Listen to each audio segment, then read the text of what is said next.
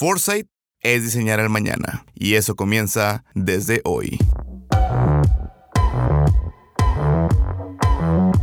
Bienvenidos a Forecast, el mejor podcast inmobiliario de habla hispana, donde platicaremos de la mano de los verdaderos expertos para entender, anticipar y emocionarnos con la mejor información del futuro del real estate.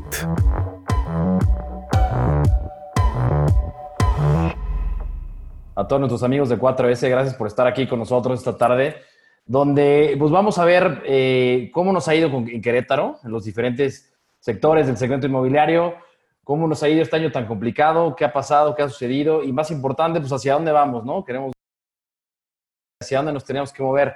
El día de hoy nos acompaña, eh, bueno, primero me presento para los que no me conocen, yo soy Carlos del Valle y soy socio regional de, de, de 4S aquí en la región de Bajío. Y nos acompaña hoy eh, Nacho Torres, que es nuestro director general. Este, ¿Qué tal, Nacho? Gracias por acompañarnos. Buenas tardes. Estimado Carlos, ¿cómo estás? Gusto en saludarte. Saludos a todos nuestros amigos de 4S, una vez más saludándolos. Y bueno, pues vamos a ver hoy, este, vamos a platicar un poquito. Este, la semana pasada nos tocó ver específicamente el tema de Monterrey.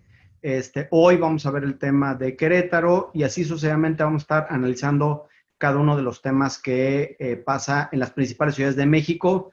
Eh, Querétaro siempre una ciudad con mucho dinamismo y una ciudad con, con, temas súper, súper este, eh, relevantes y con, con información súper este, interesante, ¿no? Bienvenidos a todos y, qué gusto poder saludar a toda la gente de Querétaro. Gracias, Nacho. Igual también nos acompaña Eduardo Torres, que es nuestro director de expansión en 4S. Y bueno, ya es un viejo conocido de acá de, de la ciudad y la región.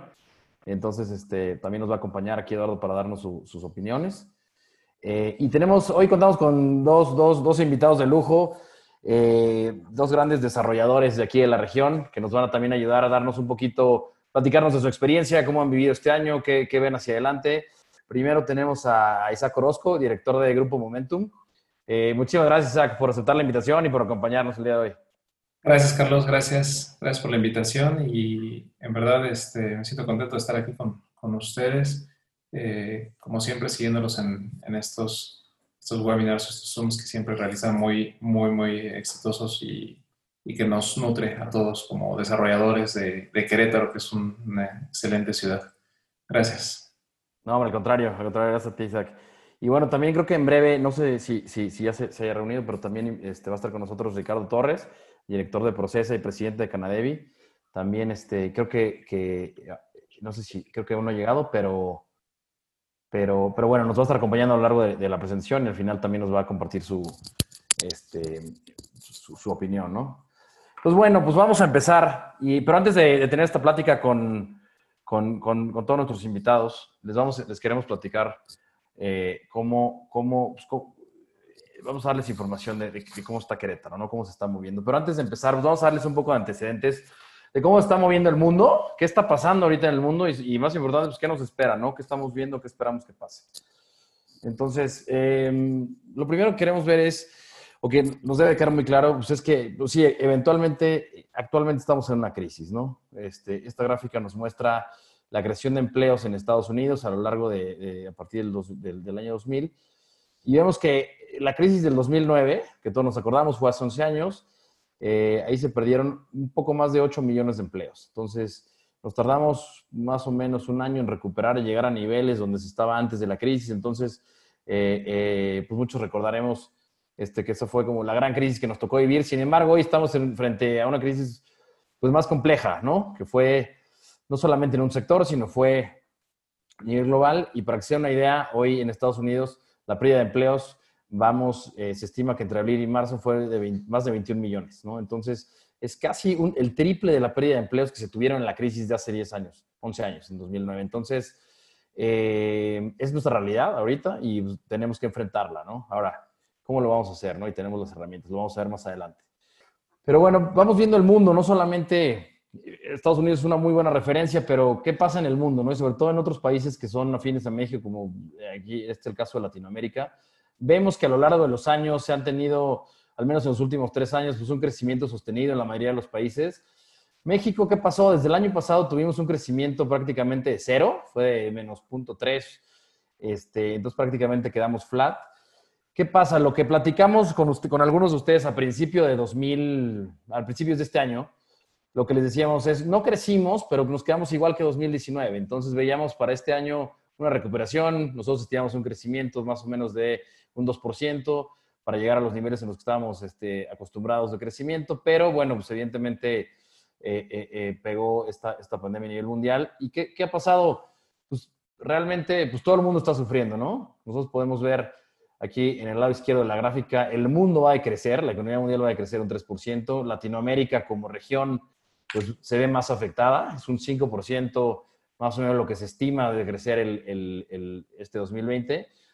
Y de otro lado de la gráfica, pues vemos las principales economías del mundo, pues nadie la está pasando bien. En realidad, todos países como Estados Unidos, países como, como España, como Alemania, pues todos están decreciendo, ¿no? Entonces, ahora México pues evidentemente no somos la, la, excepción y, si, y México estamos estimando más o menos un decrecimiento de un 10%, lo cual, este, pues evidentemente no es un buen panorama, pero bueno, habrá que atacarlo, ¿no? Habrá que vivir con esto y habrá que atacarlo.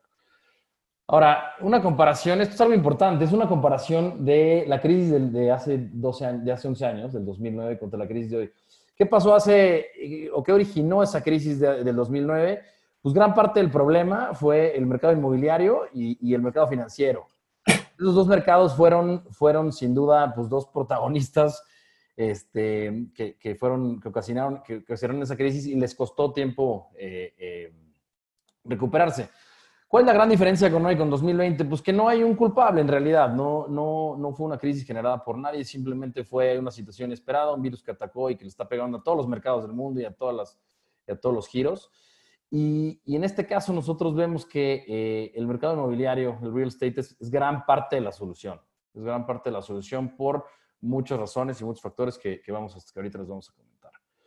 Oye, Carlos, yo siempre digo que eh, hace 11 o 12 años en las reuniones este, sociales, los que estábamos en el mundo de, real estate o en el mundo inmobiliario, siempre teníamos que agachar la cabeza porque éramos los culpables de que todo el mundo estuviera en crisis. Ahora creo que es diferente, ahora eh, la visión eh, cambia un poco. Creo que somos el canal o uno de los canales puntuales en donde creo que podemos, como se llama, sacar adelante este, al país por diferentes factores, ¿no? Eh, que ahorita vamos a platicar, pero creo que como tú dices, eh, el panorama es completamente diferente. para los que no sepan y no tengan noción de qué es un menos 9.5, que ojo, mes con mes prácticamente los, los, diferentes instituciones que hacen proyecciones de crecimiento eh, están actualizando el crecimiento de México y ya hay instituciones que nos ponen, en doble dígito de decrecimiento. O sea, estás hablando arriba del 10% de, de, decrecimiento. Nada más para que nos demos una idea, 2009 no llegamos este, al 6% de decrecimiento y 1995, que fue un año terrorífico y creo que el peor económicamente en los últimos 50 años en México, no llegamos ni al 7% de crecimiento. Ahorita estando en el 9.5 o doble dígito, Estamos hablando de un tema todavía de mucho mayor impacto del que teníamos hace poco, ¿no? Pero bueno, eh, como tú dices, hay que saber en dónde estamos y a partir de saber en dónde estamos es donde tenemos que actuar y salir adelante para poder tomar acciones este, entendiendo cuál es el punto de partida y saber a dónde queremos llegar, ¿no? De acuerdo, completamente, Nacho. Pero bueno, entonces, habiendo, habiendo entendido esto que, que nos comenta Nacho, que estamos eh, enfrentando esta crisis eh, de las más grandes que nos ha tocado vivir, si no es que la más, eh, eh, nosotros pues, somos gran parte de la solución, ¿no? Como, como real estate y como desarrollos inmobiliarios. Ahora, algunos datos relevantes que vamos a darles de México, sobre todo en la, parte de vivienda, el sector vivienda en México. Esta gráfica un poco les explico de, manera rápida. Lo que vemos es, aquí dividimos por segmento de vivienda, ¿no? Donde vamos, nosotros clasificamos en 4S del segmento medio que va de los 500 mil pesos vivienda a los 500 mil pesos al millón, al, millón, vivienda residencial que va del millón 200 a los 2,700, vivienda residencial plus que va de los 2,800 a los 6 millones y arriba a los 6 millones es vivienda ya premium. Eh, lo que estamos aquí es, sabemos esta, esta, esta gráfica lo que representa es qué tan saludable estamos en, en oferta o en inventario. Entonces aquí podemos ver que hay algunas ciudades y algunos segmentos donde ya estamos eh, pegando o llegando a un mercado un poco más limitado o incluso mercados saturados. Pero el caso de Querétaro, que vemos que está aquí a, media gráfica, este, pues no, es el caso. Querétaro, si bien este, muchos, ahorita vamos a ver más números, y si bien muchos de ustedes han visto que a lo mejor este año no, no, ha sido el mejor, pues, pero en realidad en Querétaro estamos este, oscilando en un mercado saludable, un mercado ideal. O sea, la verdad es que no, no, no, no llegamos a, a, saturarnos. Entonces, es, es, es, bueno eso para Querétaro. ¿Qué más vemos? Si hacemos un zoom, sobre todo a la parte, a la parte baja del mercado, ¿no? a la parte, al segmento medio, al segmento residencial, pues vemos que, digo, en general en el país tenemos una suboferta, ¿no? Del mercado, eh, oferta de vivienda media, pues la verdad es que no, no, no, estamos ofreciendo lo que, lo que el mercado necesita. Eh, en residencial, pues un poco en algunas ciudades, pero por ejemplo, específicamente el caso de Querétaro, eh, tenemos una gran oportunidad ahí de desarrollo de, vivienda media y también de, de vivienda residencial. Ahora sí, Querétaro, ¿no? ¿Cómo vamos? ¿No? ¿Qué, qué, qué ha pasado y hacia dónde vamos? ¿Qué, ¿Qué, ha sucedido en los diferentes giros? ¿En vivienda vertical, en vivienda horizontal, oficinas, comercio? ¿Qué, está pasando con Querétaro? Pues bueno, primero que nada, los indicadores económicos de Querétaro, aquí, aquí los podemos ver. Querétaro ha sido una ciudad, o en un estado, donde ha tenido en los últimos 15 años un crecimiento muy sostenido. Si se fijan en la gráfica arriba, se compara eh, el crecimiento eh, anual de Querétaro contra el nacional y prácticamente desde 2010, fuera un par de años, hemos estado arriba de la media nacional. Quiere decir esto que Querétaro es de los estados que impulsa, que impulsa eh, la economía de México hacia arriba. incluso el año pasado, ¿no? Donde en México tuvimos un crecimiento cero, un ligero de crecimiento, pues Querétaro no, no tuvo esos niveles, pero bueno, pero bueno, no llegó al cero. Y este año que estimamos un 4% de caída en Querétaro, aún así es menor, ¿no? Al 10% o, o, al, o arriba al 10% que comentaba Nacho ahorita de México. Entonces, eh, si bien no es un buen número, pues, pues es de los estados que, que, que, pone resistencia a este crecimiento. Entonces, y así seguirá siendo, ¿no? Con Querétaro. Ahora, también vemos que los sectores, algo, algo los, los sectores, este, tanto primarios como sector servicios, sector manufactura en Querétaro, si bien dependemos mucho o dependíamos mucho del sector manufactura, se ha ido balanceando. Entonces aquí lo que podemos ver, eso, eso es algo muy sano para, para, la ciudad y para el Estado, porque, porque vemos que, vaya, ya no dependemos específicamente de, del sector manufactura, ¿no? Que, que, evidentemente, pues, en este, este año va a salir muy golpeado, aunque vienen buenas noticias, ¿no? Ahorita recientemente, hace un par de meses, ya con la firma del TEMEC y demás, pues vemos que específicamente el sector primario eh, el sector manufactura este, pueden repuntar debido a las condiciones favorables que se vienen y también, y el sector servicios, pues ahí, ahí va, ¿no? Se ha mantenido y creo que, que, que, pues que seguirá estando muy estable en el estado. Ahora, eh, otras buenas noticias, ¿no? Dentro de los planes de desarrollo regional que tiene el gobierno de, de, de, del presidente, pues evidentemente el, foco va a ser el, el, sur, ¿no? Y todas las obras y proyectos grandes vienen hacia el sur, pero evidentemente las principales zonas metropolitanas seguirán siendo las que, las que impulsen hacia arriba el país y regiones que han venido creciendo como el noroeste con eh, Tijuana, Mexicali o todo el Bajío, donde ellos está Querétaro, pues son regiones que han venido tenido crecimiento y que seguirán, o sea, no, no nos van a frenar ese crecimiento, ¿no? Entonces, estos son, son buenas noticias para Querétaro. Ahora sí, ya metiéndonos eh, en lo que es eh, el mundo inmobiliario, un poco de, hablando de vivienda vertical. Antes de, antes de entrar a Querétaro, les quisiera platicar un poquito de cómo se ven los números a nivel nacional para tener una perspectiva y podernos comparar. ¿Y cómo nos ha ido? Esta ha sido la dinámica de ventas de más 2016 a 2019 y en general son muy buenos números, ¿no? En a nivel nacional la vivienda tuvimos un brinco importante entre 2016 y 2017, creció una tercera parte, ¿no? La, la, venta de unidades. 2018 se mantuvo, ¿no? Tuvimos ahí un, ligero, un ligero, una ligera caída, pero en realidad se mantuvo sobre una base muy, muy, muy sólida y muy amplia. 2019, ¿qué pasó? Crecimos un 11%, pero principalmente fue el factor Ciudad de México, ¿no? Hay ciudades como Monterrey, como Tijuana, como Guadalajara que tuvieron un crecimiento todavía en 2019. Eh, ciudades como Querétaro, Puebla, que, que, que, no nos fue, no tuvieron los resultados de 2018, pero principalmente Ciudad de México, ¿no? La que, la que está afectando este, ese número. La, la, gran mayoría del decrecimiento que estamos viendo 2018-2019 prácticamente se concentra en el efecto de Ciudad de México, ¿no? Entonces, este, eso también es importante que la gente lo sepa. Eh, si bien 2019 no fue un año positivo en cuestión, eh, en cuestión de crecimiento, como tú ya lo mencionaste económicamente, de cierta forma podría tener una correlación, pero ya cuando, como comentas tú, Carlos, ya cuando desmenuza los datos puntuales a nivel nacional, te das cuenta que prácticamente el 80% del problema del decrecimiento que tenemos este, está concentrado en la Ciudad de México, en donde la Ciudad de México sí está teniendo una caída en ventas importante y no provocado por un tema de demanda, sino 100% provocado por un tema de oferta que en 15 días tendremos eh, el webinar de la Ciudad de México y les platicaremos un poquito más a, fondo qué está pasando. No lo veo a la Ciudad de México como un problema de demanda, eso sí que quede claro, lo veo como un, problema de oferta. Entonces, cuando tú normalizas la muestra, en este caso ves todas las ciudades, pues te das cuenta que 2019 Guadalajara creció de una forma muy interesante, Monterrey creció de una forma bien interesante, eh, y prácticamente todas las ciudades eh, de alrededor del millón entre millón y dos millones de habitantes, que puede ser La Laguna, que puede ser Chihuahua, que puede ser Tijuana, que puede ser León, que puede ser este, Aguascalientes, todas las ciudades tuvieron un crecimiento importante, a excepción de Querétaro, que ahorita lo vas a platicar un poquito, un poquito más a fondo, ¿no? Entonces, por ese lado, lo que nosotros venimos diciendo, el segmento se ve sólido, simplemente tiene algunas excepciones que hacen que el número se vea un poco más tétrico. 2020 no podemos decir lo mismo, 2020 sí viene más golpeado, una baja generalizada, pero bueno, eh, vamos, vamos a ver más números para que la gente sepa en dónde estamos. De acuerdo. Pues justo como decía Nacho, ¿no? Entonces 2019 pues tuvimos ese efecto eh, a la baja, pero 2020 pues ¿qué sigue, no? ¿Qué viene? Y algo que vemos aquí en 2020 es que pues nosotros estimamos, lo, que llevamos ahorita en el primer semestre a nivel nacional son 7.500 eh, unidades, ¿no? Que, por ejemplo, si comparamos contra el año pasado, ¿no? Ya deberíamos ir en unas 10.500, 11.000 más o menos, entonces sí, sí, sí vamos eh, eh, vamos atrás del año pasado y lo que estimamos es cerrar este año con unas 14 mil, 15 mil unidades más o menos que representarían un 40% de crecimiento, ¿no?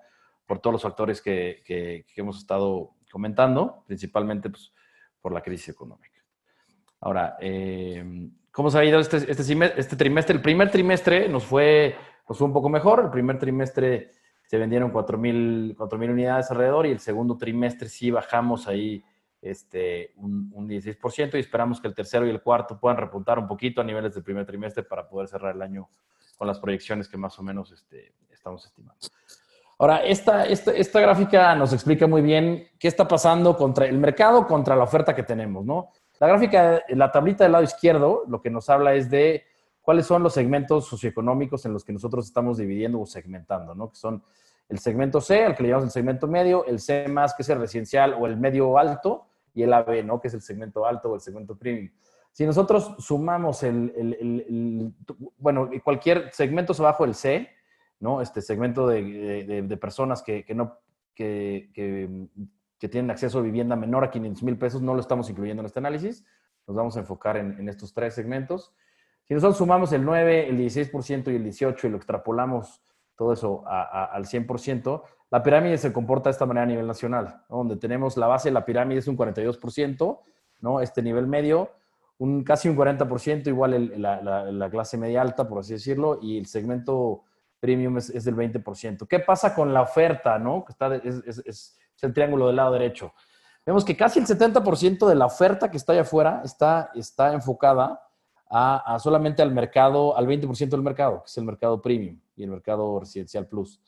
Entonces, eh, como lo, veníamos hablando desde, desde, las primeras gráficas, ¿no? Tenemos una gran oportunidad de desarrollar vivienda residencial, ¿no? Que si bien hay muchos proyectos, todavía eh, tenemos una gran área de oportunidad ahí. Y en el segmento medio, bueno, pues hay una suboferta que aquí se ve clarísimo, ¿no? Em, ¿Cómo ha sido la dinámica de ventas, ¿no? De, de, por segmento. Pues en realidad, o sea, todos están sufriendo, pero ¿qué está pasando aquí? No necesariamente todos los que están, eh, eh, las personas que tenían en mente invertir en una residencia para, para, vivirla o como inversión, no necesariamente no están comprando, ¿no? Lo que está pasando es que también están disminuyendo su presupuesto, un 20, un 25%. Entonces, ¿qué va a pasar? Que van a brincar de segmento hacia abajo. Entonces, los segmentos medio residencial van a ser los menos afectados, ¿no? Que van a recibir eh, a todos estos compradores que se van a bajar de segmento y que van a estar buscando en ese producto en este, en estos segmentos. Entonces, sin duda, el segmento premium y residencial plus son los que vemos que pudieran salir un poco más afectados. ¿no? Y acá se explica, creo que más fácil, esta gráfica eh, les explica un poquito cómo se lee. Si vemos la, la línea punteada gris, nos marca la, la, la demanda que teníamos pre-COVID. La línea negra, esta, esta curva esta área sombreada debajo de la línea negra es la demanda que tenemos ahora post-COVID y las barras son los, el inventario que tenemos por segmento, ¿no? Entonces, si se fijan, el segmento medio, el segmento residencial, pues todavía tenemos, hay oportunidades, ¿no? Hay una demanda, tenemos un hueco y pudiéramos tener producto ahí, ¿no? Eh, segmento residencial plus sí bajó la demanda, ¿no? Y tenemos algo de inventario, pero no es algo este, muy alarmante, muy grave o muy grave, ahí como lo podemos ver. Segmento premium sí, sí vemos que sí, sí bajó considerablemente y es un, un, este, pues un foco rojo, ¿no? Que deberíamos de voltear ahí. Que, que ahí es donde se explica mucho de la percepción que puede tener la gran mayoría de los desarrolladores que tenemos hoy en día a nivel nacional. Cuando todavía nosotros hablamos de que hay un gap de demanda y que muchos de los desarrolladores más o menos están vendiendo en niveles aceptables cuando estás en un segmento donde todavía tienes capacidad, lo suena como completamente fuera de la realidad cuando tú estás ubicado en un segmento residencial plus o estás en un segmento premium, premium plus. ¿Por qué? Porque el 70% de los desarrolladores para vivienda vertical están en ese segmento ese segmento es el que más ha bajado en ventas, ese, ese segmento es el más afectado y es el que es evidente que hoy en día la oferta supera a la demanda. Entonces, ellos sí son los que están sufriendo y este segmento, eh, por lo menos los próximos 12 meses, va a estar un poquito más complicado.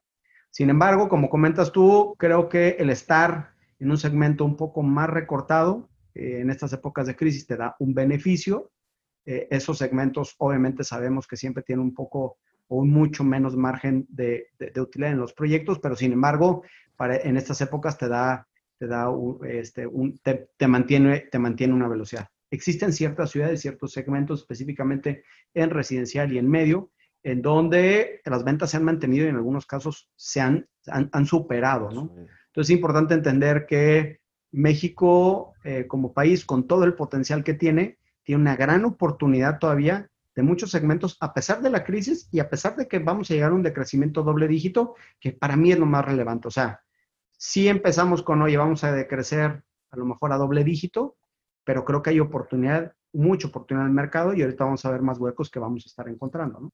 Correcto, correcto, Nacho. Muchas gracias. Ahora, este es el panorama nacional, ¿no? Ahora sí, vamos a hacer este análisis ahora sí de, Querétaro y aquí vamos a ver cómo se ha comportado. En la gráfica a la izquierda vemos el crecimiento en ventas que ha tenido Querétaro, que en realidad tuvo años muy buenísimos. Ahí vemos de 2014 a 2018, tuvo un crecimiento sostenido iba siempre hacia arriba. ¿Qué pasó? 2018 es un año atípico. ¿Qué pasó ahí? Nosotros vemos varias cosas. Ahí se tuvo, bueno, para empezar fue un muy buen año. 2017 y 2018 fueron dos años muy buenos para, para, para, los desarrollos verticales a nivel nacional. Entonces, Querétaro tuvimos este lanzamiento de varios proyectos, si ustedes recordarán, mejor que yo. Tuvimos varios lanzamientos de proyectos, se tuvo mucha inversión este, de, de gente de fuera, gente del DF, se tuvo migración. Entonces, fue un, fue un año donde se sacó mucho inventario. ¿Qué pasa para 2019? Se ve como un, parece que, pareciera que, se cayó dramáticamente, pero en realidad no. En realidad regresamos como, se estabilizó un poquito el mercado, se sacó mucho inventario en 2018, entonces 2019 evidentemente pues va, va a ser un año eh, eh, eh, pues donde se estabilizaron las cosas, ¿no? Se estabilizó el mercado y entonces más o menos son ahorita los rangos que deberíamos tener con Querétaro. Para que sea una idea, en la línea verde Línea Verde, para tener un comparativo, muestra las ventas que se tuvieron en Monterrey, por ejemplo. Entonces, 2018, pues tuvimos, casi alcanzamos las ventas que tuvimos en Monterrey con una ciudad que crece también más o menos a los mismos ritmos que Querétaro, pero que tiene el doble de la población. Entonces, para más o menos darnos una idea, la realidad de, de, ese 2018 no es, no es la realidad ¿no? que tenemos. Entonces, no quiere decir que nos fue, que nos fue muy mal 2019, simplemente regresamos a niveles donde más o menos el mercado debería estar, ¿no? aquí, aquí, aquí yo lo que te diría es, como dices tú, o sea, eh, y creo que Eduardo aquí puede complementar algo, eh, y, cuando hemos platicado con muchos de, nuestros clientes es, es que 2019 fue, fue un, un, mal año en ventas. Es que hay que entender en dónde estaba Querétaro. Yo no creo que Querétaro esté mal en ventas. Si analizas otras ciudades en donde sí las ventas han caído dramáticamente en comparación con su, en su tamaño de mercado, sí te puedo decir que están en, un problema diferente, como a lo mejor pudiera ser la ciudad de Puebla, en donde ahí sí la dinámica e, e, es, diferente. Yo lo que siempre digo de Querétaro es que Querétaro tiene mucho producto, pero también tiene muchísimo músculo. Entonces, le pones producto y absorbe ese producto. Hay que entender en qué niveles de venta estaba Querétaro, porque los niveles de venta de Querétaro, como tú dices, estaban prácticamente a los niveles de Monterrey. Ojo, zona metropolitana de los dos millones de habitantes y la zona metropolitana de Monterrey tiene 5 millones de habitantes, el PIB per cápita de Nuevo León es más alto que el de Querétaro, entonces cuando hablas de potencial de mercado, creo que es más del doble. Entonces, si el año pasado este, Monterrey vendió 3.000 unidades, cercanas a las 3.000 unidades, pues te podría decir que la normalidad para Querétaro, pues sí eran 1.500 a 1.200 unidades y se vendieron 1.300 unidades, creciendo cero en el país. Y Querétaro siendo como un país un poco afectado en el crecimiento que tuvimos, porque Querétaro, Guanajuato, eh, San Luis Potosí venían con crecimientos muy, muy buenos y el 2019 fue, no fueron de los mejores, de hecho fue hasta de los que más afectaron por toda la parte industrial este, y por todo el detenimiento del que fue el TLC y varias cosas que han afectado, sobre todo de la demanda de la parte automotriz. Pero vendió 1.300 unidades. Vete años anteriores y estás hablando que Monterrey vendió en el 2018 2.500, 2.600 unidades y Querétaro vendió 2.261. No creo yo que el mercado de Querétaro esté en crisis, ni mucho menos para que todos nos escuchen claramente lo que estamos diciendo. El mercado queretano de 2019 no estuvo en crisis en la parte de vivienda vertical, ahorita vamos a ver los otros segmentos, simplemente se ajustó a su tamaño, entendiendo que el mercado respondió de una forma muy positiva a productos también de buena calidad, ¿no? O sea, 2017, 2018 hubo varios lanzamientos, bueno, 2017, 2017, 2018 hubo varios lanzamientos, varios proyectos de calidad, de buenas dimensiones, con una buena propuesta de valor, el mercado reaccionó y eso eh, de cierta forma lo ves, lo, ves reflejado en ventas. Este año sí te podría decir que las cosas sí son un poco diferentes. Este, este año es evidente que va a costar trabajo llegar a las mil unidades. Como ponemos ahí, estamos prácticamente esperando que se alcancen a lograr las 900 unidades. Pero 900 unidades tampoco lo veo tan dramático, este, entendiendo lo que está pasando con, con, las otras partes. No sé qué opina Eduardo una de las cosas que creo, Nacho, es que tuvimos, o sea, veníamos de, de unos años 2015, 2016, 2017 con un, eh, un crecimiento constante. Segundo, el número de proyectos 2015, 2016, 2017 no se comparaba a los proyectos que inclusive teníamos en número de proyectos con 2019. Del 2018 a 2019 hubo un cambio de número de proyectos muy importante. Entonces se sintió que la realidad es que la respuesta era asumimos o se asumió dentro del mercado que sí iba a continuar como se había venido dentro del 2018, pero creo que había ahí un tema de inversión que teníamos dentro de, o sea, de gente del DF que llegaba, lo mismo creo que un poco lo que le pasó a Puebla en algún momento, ¿no? Tenemos tanta inversión de gente del DF que dijimos, este es nuestro mercado que tenemos, entonces hubo una sobreproducción, creo que en algunas cosas de vivienda, y ahorita el mercado se ajustó a la necesidad real de ese mercado que, que hoy en día tiene sí creo que también es, hubo muchos productos en respuesta a esa demanda del 2018 que cuando se ajusta el mercado 2019 empieza o cuando se siente ese sufrimiento dentro del mercado, dentro del mercado que sin embargo, como tú bien lo dices, sigue existiendo productos que venden, creo que, y, lo vemos con años anteriores, 2015, 2017, más o menos andamos en ese rango entre las 1.300, 1.700 unidades, 2019 eh, sí fue algo un poco más bajo, pero tampoco como, como, como, como lo sentimos, ¿no? La diferencia es que 2018 fue un año top, creo que en general para el Bajío, y eso pues nos hizo como de, cierto modo desfasar lo que, la realidad que tiene ese, ese mercado de Querétaro. Completamente. Y bueno, como decían ahorita Eduardo y Nacho, eh, para 2020 pues estamos estimando nosotros llegar 900 unidades más o menos, raspándole a las mil, que como decíamos, ¿no? considerando la situación, la verdad es que, que no se ve nada mal. Eh, esto nos va a representar, sí, un 26% de, de, decremento contra el año pasado, pero bueno, sigue, sigue, no, no, no, sigue siendo un mal, un mal año considerando todo lo que hemos tenido. ¿no? Y en mejores noticias, del lado derecho vemos, vemos la proyección de crecimiento en las principales eh, zonas metropolitanas de México pues, para los próximos 30 años. ¿no? Querétaro, Cancún han sido las ciudades que más han crecido en población este, durante los últimos 15 años y van a seguir siendo. Ahorita Querétaro, Querétaro en los últimos 20 años duplicó su población prácticamente y ahorita en los próximos 30 años va a volverla a duplicar. O sea, es de, los, de la, segunda ciudad que se estima con, el mayor crecimiento. Entonces, pues vivienda, demanda de vivienda va a existir. Va a seguir existiendo aquí, de aquí. Tenemos muchos años para seguir, para seguir desarrollando. Entonces, eso es una buena noticia. Ahora, ¿qué pasa con las ventas de los proyectos? Hablando de proyectos verticales, aquí voy a, voy a, voy a, voy a verlo por segmento, pero Del lado izquierdo, esta gráfica lo que nos dice es el número de proyectos que tenemos activos, hoy vivos, que están vendiendo, y del lado derecho son las ventas.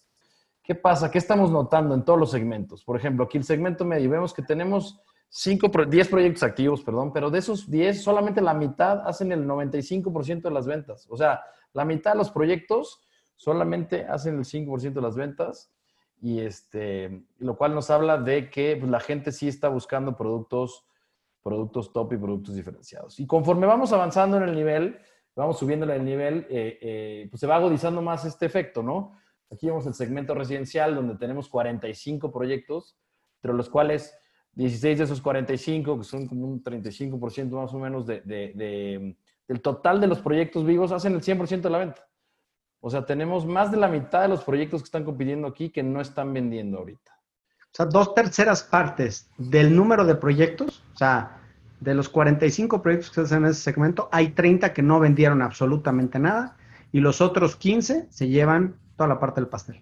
O sea, está claro y lo hemos venido diciendo desde el primer webinar que hicimos en, allá en el lejano, en el lejano marzo ya, este, venimos diciendo, o sea, esta crisis tendrá eh, efectos muy polarizados para los proyectos que sean ganadores, para los proyectos que tengan una buena propuesta de valor, para los proyectos que tengan un, un, un, elemento diferencial, que generen, que generen este, innovación y que generen este, algo para el cliente, o sea, que den más por su dinero.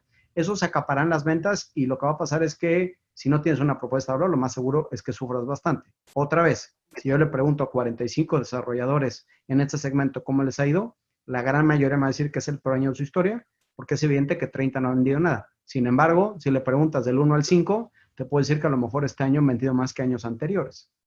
Correcto. Y eso ha sido en, todos los segmentos, ¿no? Si nos movemos también al segmento residencial plus, que es donde tenemos la mayor concentración de proyectos, ahorita, como decía Eduardo, estos últimos dos, tres años han sido donde, donde más proyectos hemos tenido.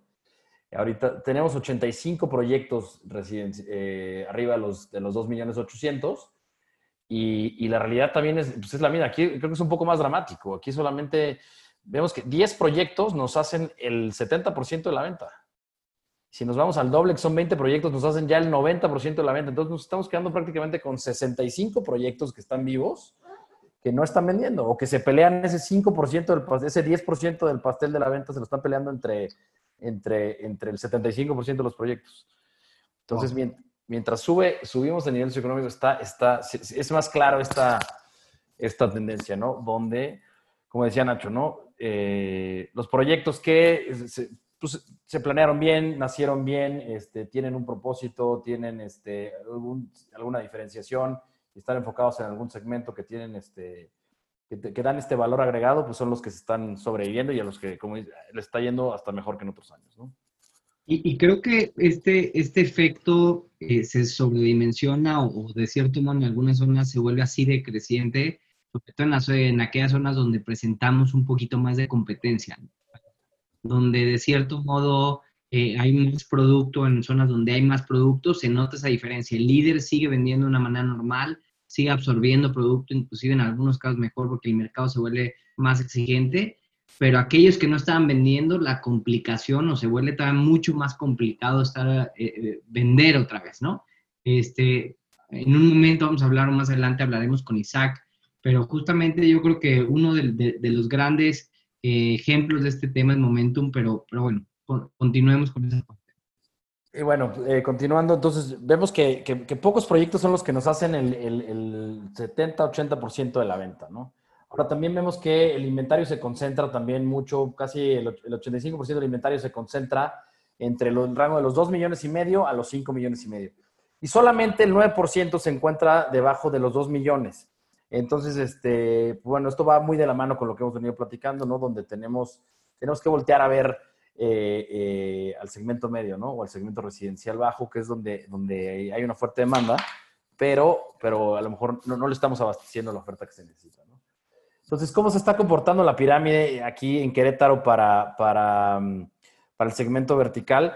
La pirámide de Querétaro es, diferente a nivel nacional. Si se fijan aquí, más que pirámide es como un rombo. El segmento C, C más o residencial, pues representa el 40%, el 41% de, de la población, cuando, cuando cuando en el nacional pues era, era, era más eh, eh, el segmento medio, ¿no? Entonces aquí tenemos una gran oportunidad de desarrollar el segmento residencial, pero sin embargo se comporta muy parecida a la oferta, ¿no? A nivel nacional, arriba del 70% de, de, la oferta que tenemos va dirigida al mercado eh, premium o al mercado, al mercado alto, que es el AB, que solamente es el 26% del mercado, y tenemos Evidentemente, el segmento C, como lo hemos venido diciendo, pues está un poco, un poco descuidado. Tenemos esa gran oportunidad de darles una oferta, pero el segmento aquí... aquí y, vamos, y vamos a ponerle dos, Carlos, porque luego hay algunos, o, no todo el mundo lo tenemos 100% claro.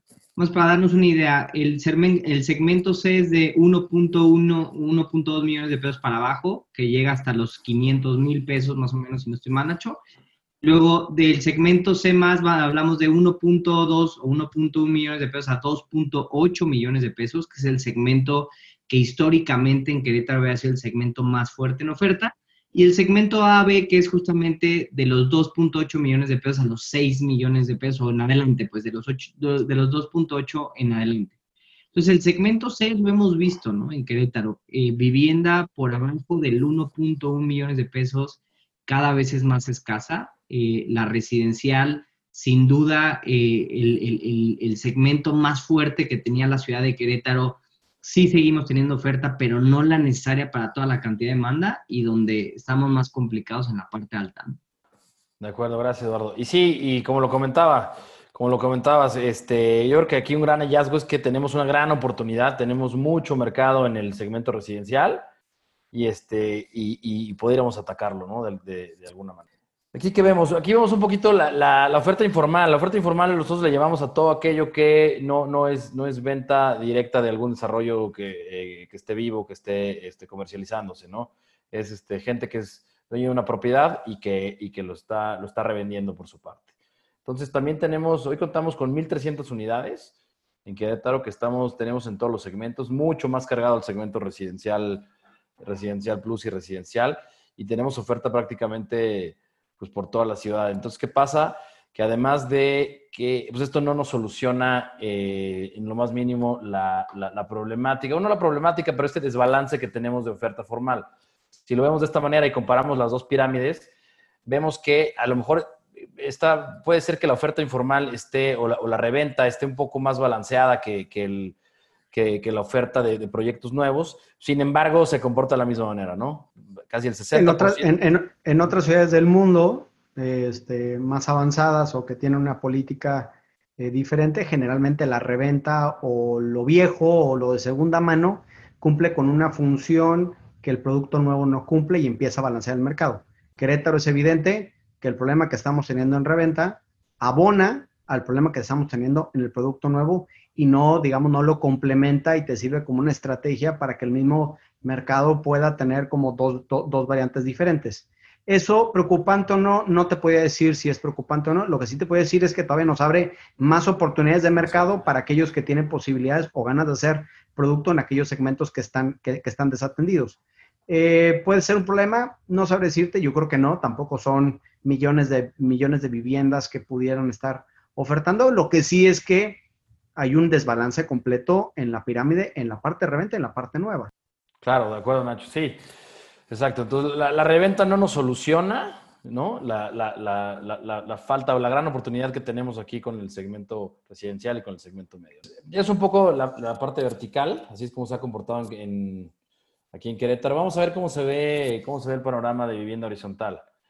La vivienda horizontal eh, se comporta un poco distinto. Aquí más bien el producto más vendido es el producto por debajo de los 2 millones, de los 2 millones hacia abajo eh, son los productos eh, líderes en venta en el segmento horizontal y, la, y la, el inventario que tenemos o la oferta que, podemos ver, pues aquí también no lo, no lo, confirma, ¿no? Tenemos casi el 80% de la oferta con un mercado abajo de los 2.4 millones de pesos más o menos. Entonces, eh, ¿qué pasa? Pues tenemos la oferta que hay, se hace, se hace bien, ¿no? Creo que, que estamos atacando un buen mercado, se vende bien, pudiéramos hacer más, ¿no? Aquí, como lo vemos? Dime, dime. Ahí está, esta gráfica creo que es clarísima de lo que está pasando en Querétaro, ¿no? O sea, si tienes abajo 2 millones de pesos te compras una casa, o 2.5 millones de pesos te compras una casa, Y si tienes arriba de 2.5 millones de pesos, las opciones son departamentos, para, para Querétaro. Que no creo que debería de ser así, al contrario, creo que debería de haber diferentes productos en todos los segmentos, en las diferentes zonas, pero bueno, ahorita vamos a platicar de esa parte. Exacto. Entonces, justo como decías, Nacho, aquí lo que podemos ver es, vemos la oferta, la oferta vertical, ¿no? Ya lo habíamos platicado, pero la oferta horizontal está, es al revés. ¿no? Tenemos, tenemos este gran porcentaje de la oferta, o más de la mitad de la oferta, sí, enfocada en el segmento el segmento medio. Aún así, tenemos una oportunidad en el segmento residencial o en el para atender a este, a este segmento C que sigue siendo muy grande. Y evidentemente, bueno, pues ya estamos, este, y, el segmento residencial plus o premium, pues, pues también tenemos alguna oportunidad. Pero eh, es la pirámide un poco invertida, ¿no? A lo que tenemos con, con vertical. Y está muy claro, ¿no? Eh, de 2 millones hacia abajo, 2 millones y medio hacia abajo, eh, la oferta son casas y la gente compra casas, hacia arriba la, la opción son departamentos.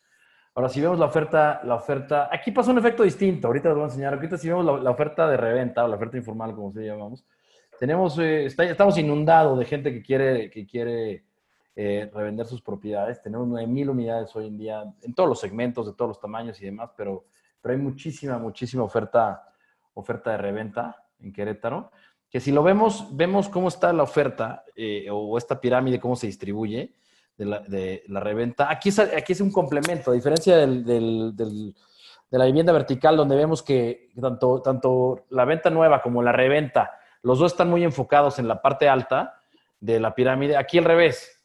Aquí tenemos un complemento donde todos los desarrollos nuevos están, sí están satisfaciendo esta, esta necesidad del segmento medio, del segmento C, el segmento residencial, y la vivienda eh, en reventa está muy enfocada en los segmentos premium, ¿no? Entonces aquí sí podemos tener ese, pues se complementan de cierta forma, ¿no? Donde al mercado le da más opciones.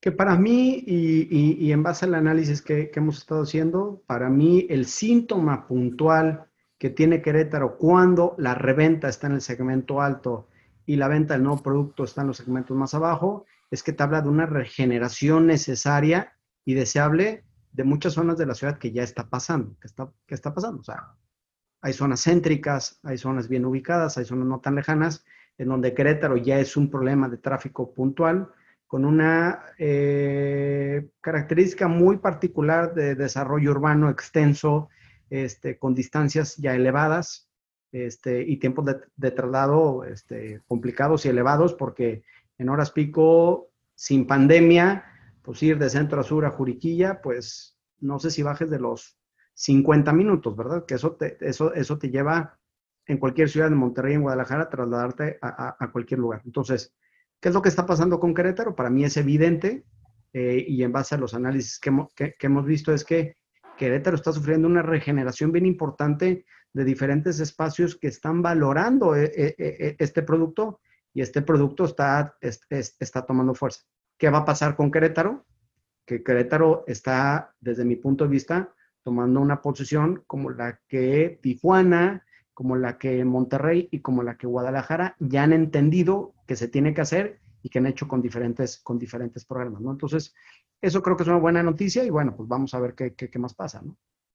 Bueno, esta gráfica solamente es una comparativa, ¿no? Del inventario de oferta que se tiene horizontal y vertical en la, en la reventa, en el mercado de reventa, y vemos que eh, aunque es un complemento, ahorita como lo platicamos, ¿no? La oferta horizontal de reventa es un complemento a la oferta que se tiene de vivienda nueva. Ya cuando vemos la reventa en general, tanto vertical como horizontal, pues no se soluciona este, el problema, ¿no? Los dos están muy enfocados también al, mercado alto, ¿no? A la B. Y tenemos todavía este hueco, ¿no? Donde tenemos esta gran masa de demanda, que es el, segmento residencial o el, C+, que donde aquí pudiéramos este, nosotros pues, entrar con, desarrollos y con, con producto. Ahora, así es un poco el, esquema horizontal. Oficinas, ¿qué está pasando con oficinas? Pues oficinas está, está sufriendo a nivel nacional, no, no, es un, no es un tema puntual de Querétaro y ustedes lo han visto, creo que esto pues, no, no es noticia para nadie.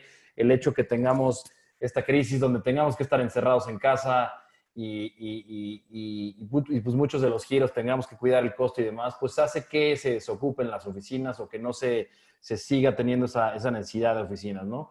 Aquí lo que vemos es eh, pues que los precios en realidad, tanto de venta como de renta, están bajando prácticamente este, en los principales puntos de la ciudad, ¿no? En Juriquilla, en Centro Sur, en, Corregidora, están bajando los precios. Y también, la, la, evidentemente, pues la oferta está creciendo. La oferta está creciendo. ¿Por qué? Pues, ¿qué pasa? La gente, la gente, pues está desde casa y las empresas, pues no están ahorita pensando en cómo expandirse, ¿no? O cómo cambiarse de oficina o, o, nada de este tipo. Pero ahora, esta gráfica es muy importante, algo que nosotros platicábamos, decíamos, oye, el home office, ¿no? Será, eh, o algo que se pudieran preguntar, decir, oye, el home office es lo que nos está afectando, así va a ser la nueva realidad de las oficinas, la gente se va a quedar en sus casas y de ahí en adelante ya va a ser esta la realidad nuestra, donde ya no, ya no se van a necesitar oficinas. No, la realidad es que no. Las oficinas, este, este giro está fuertemente ligado siempre a la, a la, a la actividad económica y lo hemos visto en las diferentes crisis, siempre que tenemos una una, este, una, una, desaceleración, pues evidentemente se van a afectar las oficinas. Como les comentaba, no, no, la, necesidad de expansión pues, ya no es algo prioritario, la necesidad de cambiarte en las oficinas más bonitas, la necesidad de, este, de, de, hacer aperturas, pues ya no son necesarias. Es más, incluso en algunos casos se vuelve un costo, ¿no? Este, entonces, pues es lo que está pasando ahorita. Entonces, 2020 sí no va a ser un buen año por oficinas. 2021 lo vemos también un poco complicado y nosotros más o menos tenemos la recuperación hasta en 2022, donde podamos llegar a, números de crecimiento que teníamos en 2019. No sé qué. Este, eh, eh, eh, está claro que, mira, yo en, en, específico, el 4S ha estado, digamos, haciendo diferentes proyecciones de lo que puede pasar con oficinas y obviamente ha entrado en diferentes discusiones con mucha gente que de cierta forma tiene una visión a corto plazo del mercado, del mercado de oficinas, en donde todos va, este, dicen que el mercado de oficinas va a tender a desaparecer. A ver, como lo dijiste tú, Hay tres factores por los cuales se consumen oficinas. Primero es, tengo 500 metros, me va mejor en mi empresa y creció, necesito 700 metros, entonces necesito más metros en el mismo edificio. Entonces, expando mi empresa. Eso hoy no está pasando. O mi empresa va a nuevos lugares porque está creciendo y ahora de Monterrey se va a Querétaro, necesito una oficina en Querétaro, entonces son nuevos metros de nuevo. Eso tampoco está pasando. O si estoy en una casa, en una oficina vieja y me quiero ir a mejores metros, pues tampoco va a pasar eso este año. Porque ninguno de los tres casos nos da como resultado crecimiento de las empresas. Hoy en día lo que más está sufriendo son las utilidades de las empresas, los crecimientos de las empresas. A la hora que decrecemos 10%, es evidente que las empresas, ninguno de los tres planes están hoy en día en los planes de, de hacerlo realidad y obviamente el mercado de oficinas es el primer afectado por esta parte. Sin duda creo, y ahorita lo vamos a ver más adelante, que el mercado de oficinas va a tener una recuperación importante y que tendrá una retransformación en el uso de los metros, pero hay que entender hoy en día que, el home office, y ahorita lo vas a platicar tú más adelante, traes un análisis bien interesante del tema del home office, este, es una realidad, pero aquí lo que realmente está pegando es que México está decreciendo menos 10% y el sector servicios se está viendo muy afectado en esa parte y el sector servicios, que es el principal driver de demanda de oficinas, pues es evidente que hoy en día está decreciendo y nadie está pensando en ampliar, mejorar o contratar nuevos metros cuadrados de oficina porque sus empresas están en crisis, ¿no? Totalmente, Nacho. Entonces, es el efecto que vemos con oficinas. Ahora, ¿qué está pasando en el sector comercial? Pues creo que esto tampoco va a ser sorpresa para nadie, ustedes todos los, han vivido y creo que esto tampoco es algo, algo específico de Querétaro, esto es algo a nivel nacional, donde si estuvimos encerrados, no hubo gente en las calles por durante cinco, seis meses, cuatro, este, pues evidentemente los comercios, muchos no, no, no, no, no pudieron sobrevivir, entonces evidentemente la oferta, la oferta está, está creciendo. Pero ¿qué pasa aquí? Un, factor importante. No vemos que la oferta crece, pero también los precios se van al alza. Entonces, la lógica nos diría, oye, si hay mucha oferta, ¿por qué los precios no, no tienden a bajar? Lo que está pasando aquí en, el, en, el, eh, en locales comerciales es que se están desocupando los mejores locales, que son los mejores metros cuadrados, que evidentemente son los que tienen mayor valor, ¿no? Entonces, al momento de desocuparte estos, evidentemente, pues nos, nos elevan los precios. Pero bueno, eso, desastroso para, para, el comercio, pues por, por, porque no hay gente que esté, que esté consumiendo, que esté en las calles. Aunque no va a ser así siempre, ¿no? Que vemos que este, este segmento, si bien es de los que más rápido se afectó y de los que más se afectó, pues también va a ser de los que más rápida recuperación tendrá, ¿no? Esta gráfica nos muestra, es un estudio que se hizo en Estados Unidos, ¿no? De donde, donde se, se demuestra cuál es el viaje, ¿no? De, de, cualquier consumidor, el viaje de compra de algún consumidor promedio. Y vemos que, pues, en general, el 35% de, de las compras se siguen haciendo en tiendas, se, se, van a seguir haciendo en tienda y eso, eso no va a cambiar, ¿no? Hay otro 15% que, que tú lo vamos a combinar con el con el e-commerce, donde nos metamos a internet a buscar, a comparar, pero ya la, la, la, compra y el, y, el, y el, probar el producto y tocarlo y verlo y sentirlo va a ser, va a ser en, en tienda, ¿no?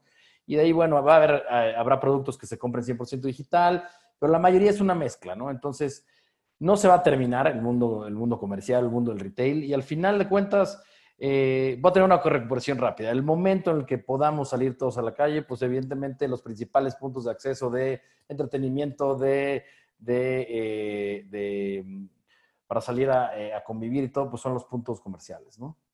Entonces, este, por ese lado, como les decía, pues sí es de los que más rápido se ve afectado y de los que más, pero también es de los que más rápido vamos a recuperación. Y, y, que si algo sí les podemos asegurar de toda la, de, todo lo que hemos dicho es que eh, la gente va a regresar a las calles, sin duda. Lo hemos visto aquí en Querétaro hace un mes más o menos, ¿no? Fue por ahí del 15 de julio que ya empezaron a abrir este, restaurantes, plazas y demás, pues ya lo vemos, tenemos las precauciones y demás, pero la gente está en las calles. Teníamos cuatro meses, cinco meses encerrados donde la gente lo que necesita eh, eh, es salir. Entonces, vamos a ver una recuperación de, del segmento comercial. Bueno, ahora sí, eso es ahorita un poquito el panorama de cómo nos ha ido este año, ¿no? En los diferentes giros aquí en Querétaro. Ahora, ¿qué, qué esperamos, no? ¿Qué esperamos para Querétaro? ¿De qué hemos visto? ¿Qué, ¿Qué, creemos? ¿Cuáles son algunos mitos o realidades que, de los cuales hemos estado, hemos estado hablando. Bueno, primero, el home office. El home office, todo el mundo habla del home office. ¿Ya será el futuro? Lo que platicamos ahorita. ¿Va a ser eh, esta normalidad ahora en adelante? Pues la verdad es que no necesariamente. Nosotros creemos que no estamos todos listos. Si ustedes creo que lo han vivido, si a ustedes les ha tocado tener home office, tendrán conocidos que, que, que no les tocó hacer home office o que hay industrias que no lo podrán hacer. Y además, aún así, todos los que, los que, los que, los que estuvieron haciendo home office durante este, o seguimos haciendo home office, pues en realidad el valor que le dan no, necesariamente es el estar en su casa. El valor o, o, esas ventajas de, trabajar en casa no es el hecho de estar en tu casa. Es el valorar el tiempo, el tiempo que te queda. Es decir, hoy si, si, si alguien entra a trabajar a las 9 de la mañana, pues hoy se puede levantar perfectamente a las 7, puede hacer ejercicio, puede eh, desayunar tranquilamente y puede llegar perfectamente a su horario de trabajo sin perder tiempo en desplazamiento, ¿no? Igualmente en la tarde, si terminas a las seis, seis y media, cierras y ya estás en tu casa, puedes disfrutar de tu familia, de tus hijos, sacar a pasear a tu perro, lo que quiera, que, lo que sea que quieras hacer, eh, se, tiene ese tiempo con el home office. Entonces, no es el estar en tu casa, es valorar ese tiempo, ¿no? Esa es la gran ventaja que nos da el home office. Pero no estamos todos preparados, como lo vemos. Es un estudio que, que que se hizo en Canadá, ¿no? que mide los metros cuadrados que necesita un trabajador dependiendo las funciones que tenga. ¿no? Por ejemplo, si vemos del lado izquierdo, ¿no? una posición de dirección, un director, un director general, pues necesita evidentemente más metros cuadrados, de 10 a 20 metros cuadrados, donde a lo mejor tendrá su escritorio, tendrá un lugar donde recibir gente, una salita de juntas, ¿no? Y dependiendo los, de las funciones que se tengan, pues son los metros cuadrados que requiere un trabajador. Más o menos un trabajador flexible, un trabajador promedio requiere entre de los dos, tres metros cuadrados, ¿no? Donde puede caber un, escritorio y demás. Entonces, basados en esto, quisimos hacer este, este ejercicio donde aquí tomamos un desarrollo, creo que es un desarrollo de, está, es un desarrollo real que está en Monterrey, donde lo que quisimos es meter, tratar de meter estos metros cuadrados donde cabe una persona para trabajar en alguna parte de, de, de una casa, ¿no? ¿Dónde los metemos? En tu sala, en tu comedor, en tu flex, que puede ser tu salita de tele, en tu cuarto, en la parte de arriba, realmente pues, es muy complicado. O sea, las casas no están, o el producto que tenemos no está adecuado para tener esto. Habrá quienes tengan la fortuna de, tener alguna oficina en casa o de que les sobre alguna recámara y puedan tener ahí su, actividad laboral, pero la mayoría de los, del producto no está preparado. Este, por, y por muchas razones, ¿no? Este, la falta de aislamiento acústico, o sea, es decir, eh, no tenemos esa privacidad, no tenemos ese espacio específico para esto, ¿no? Y creo que todo lo hemos vivido ahorita durante este tiempo en juntas donde escuchamos al perro, donde escuchamos a, los niños y, eso es normal, porque las casas no están adecuadas para eso, ¿no? Entonces, eh, habrá que hacer algo, sí, pero hoy en día, eh, en el corto plazo, pues el home office no va, no creemos que sea la, la, realidad más propia. Aquí, aquí yo, lo, yo, lo que, yo lo que te diría, Carlos, es, es, es, es evidente que el home office llegó para quedarse y el, concepto del home office, como, como, bien dices tú, tiene una desventaja importante, es que ahorita lo tenemos que hacer por una necesidad importante, porque tenemos que estar haciendo home office. Sin embargo, hay que, hay que analizar un, tema bien importante de este análisis que, que, se hizo. Ojo, se hizo sobre una casa de 130 metros cuadrados. Tampoco es que te fuiste a casas de interés social, o sea, estás hablando de una casa de un segmento residencial en donde ya tiene cierto tamaño, ya tiene un automóvil, ya tiene tres recámaras, o sea, es un segmento, este, no te puedes ir alto, pero medio alto, un segmento residencial en donde ya estás, o sea, ya, ya, tienes un tamaño considerable. En 130 metros cuadrados, como dices tú, este, no son, este, no, no, no, no cabe.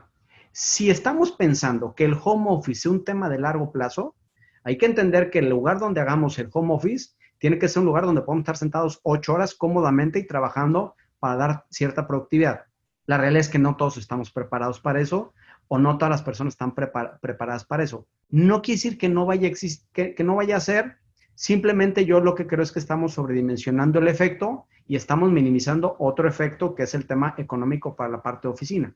Yo creo que la parte de oficina tiene un ADN bien claro y bien importante que está cambiando las empresas, que es interacción entre las personas, conocimiento, este, sentido de pertenencia, este, convivio con el ser humano, como dices tú, la parte comercial va a tener un efecto rebote, necesitamos salir a las calles. Entonces, la parte, la parte este, de oficinas creo que va a sufrir eh, eh, eh, el, el, mismo ejercicio. Como dices tú, lo que realmente se está valorando hoy en día el home office no es trabajar en tu casa, es que a las seis y media de la tarde, si es que terminas tu horario laboral, a las 6.31 estás con tus hijos cenando, haciendo lo que sea, sin gastar una hora, una hora y media o dos horas, dependiendo de la ciudad, en el tráfico, nada más de regreso a tu, hogar, ¿no?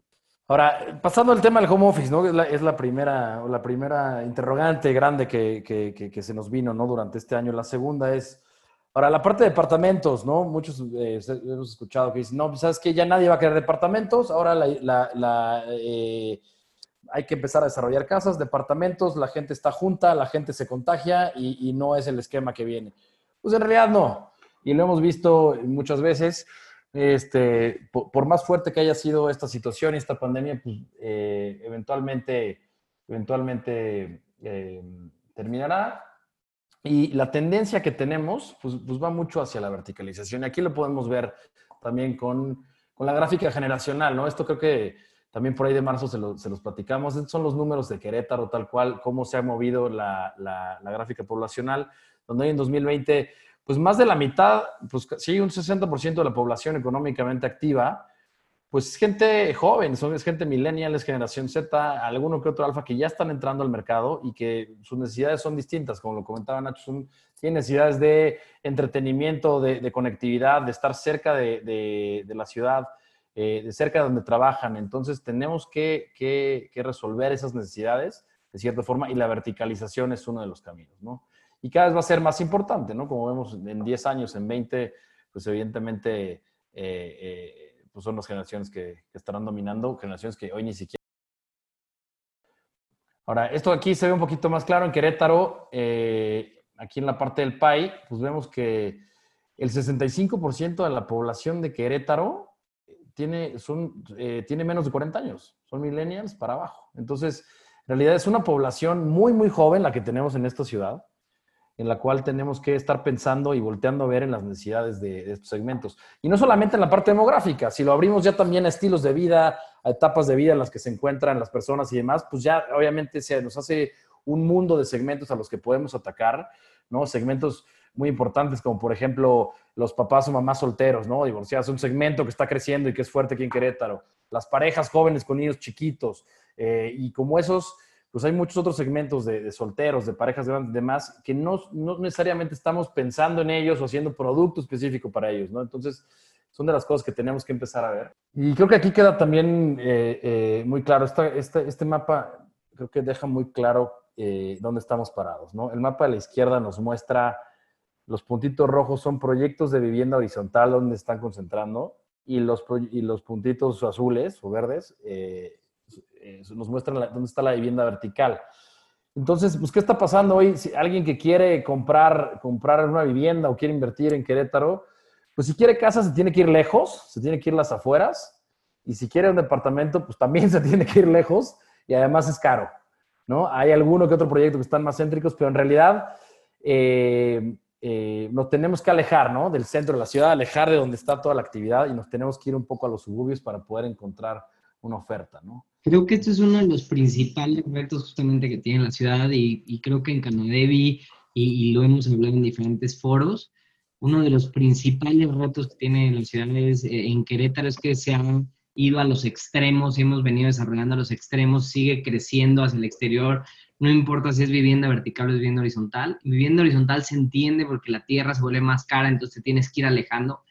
Pero en, y en vivienda vertical también es uno de los fenómenos que pasa, pero sin duda no, no, no se ha logrado tener esa oferta un poco más centralizada que permita que de cierto modo no nos alejemos tanto de la ciudad. Y ese es uno de los principales dolores que tiene, creo que Querétaro, todos los que hemos vivido, todos los que vivimos ahí, este, de, desplazarte, como bien lo decía Nacho, 50, 60 minutos, hoy en día ir de, de Valvanera a, a, Cibatá o ir de, justamente de Centrosur a, a Biogranto o, esa zona que está por allá, pues sin duda los, los tiempos de desplazamiento son sumamente largos y, y, en teoría la vivienda vertical debería de suplir un poquito esa necesidad de no desplazarte tanto y vemos que no necesariamente es así, vemos muchísima vivienda vertical concentrada en zonas muy alejadas donde ya hoy en día existe vivienda horizontal ahí. Sí, y, eso, y eso complementa un problema urbano brutal, ¿no? O sea, entender que el corazón de Querétaro, o sea, esa, franja, si lo ves de norte a sur, esa, esa franja central que tiene Querétaro, prácticamente está sin un solo proyecto de vivienda cuando toda esa franja central es la franja más céntrica, es la franja con mejor conectividad, es la franja con más oferta de comercio, es la franja con mejor transporte público y es la franja donde se concentran todas las fuentes de trabajo. O sea, lo que está pasando es que los, el corazón de la ciudad se está yendo la gente y la gente se está yendo a completamente los suburbios con un producto con, un sinsentido de, de, repente. O sea, eh, Querétaro ha sido muy benevolente en cuestión de demanda, ah, tiene mucho potencial, pero también hay que entender que, creo que la ciudad necesita un reentendimiento un poquito más profundo de lo que está pasando. Y es evidente, o sea, si tú tienes menos de 2 millones de pesos, es evidente que vas a comprar una casa, porque las opciones de vivienda vertical son escasas, entonces vas a comprar una casa y esa casa va a estar lejana, entonces no tienes otra opción. Cuando creo que del, segmento de 2 millones o de 3 millones para abajo, ahí es donde el mercado, siendo el mercado más grueso a nivel nacional y a nivel Querétaro, debería tener más opciones en el sentido de decir, oye, yo puedo tener bajo mi presupuesto de uno, un millón y medio, dos millones de pesos o de 500 mil pesos, 750 mil pesos, yo debería tener la opción de la casa en alguno de estos suburbios, como puede pasar en Nueva York, en donde por un mismo precio te vas a un suburbio, una casa grande, o te vas a 20, 30 o 50 metros en Manhattan.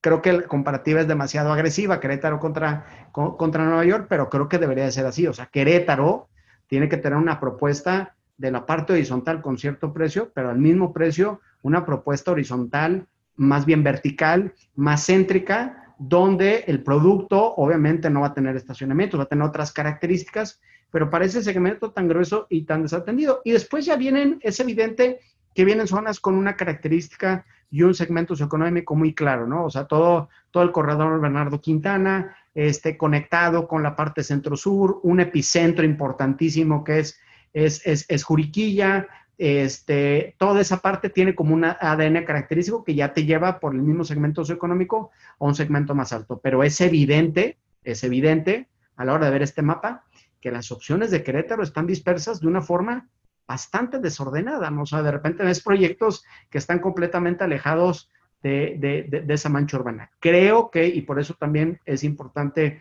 este, ahorita platicar con Rodrigo de, de, parte de, de, Canadevi, por eso también lo, invitamos, en donde creo que para, para, para Canadevi también esto creo que es un, un punto importante para ellos, en donde Querétaro tiene que entender que tiene que haber un, un, reentendimiento de la ciudad, porque si no se reentiende la ciudad, lo que puede pasar es que eh, eh, podamos tener ciertos problemas en, un futuro. Pero bueno, ahorita Ricardo, platicamos con él, conversamos un par de cosas para que nos dé este, su punto de vista. Si quieres, continúa, Carlos.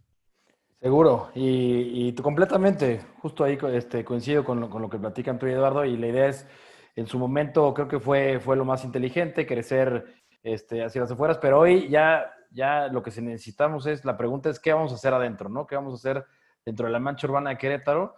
Que de cierta forma, pues no tenemos opciones, se nos está quedando vieja en algunos lados y la, y, y la gente va a querer regresar ahí. Un poco, ¿cómo lo podemos solucionar? Pues bueno, un poco con, nuevos productos y tendencias. Nosotros ya lo veíamos, esta gráfica se las presentamos también por ahí de marzo cuando platicamos con, varios de ustedes. Ahora, ¿qué, es lo que nosotros seguimos insistiendo y que ya lo vimos ahorita con, eh, con las ventas de, del segmento vertical?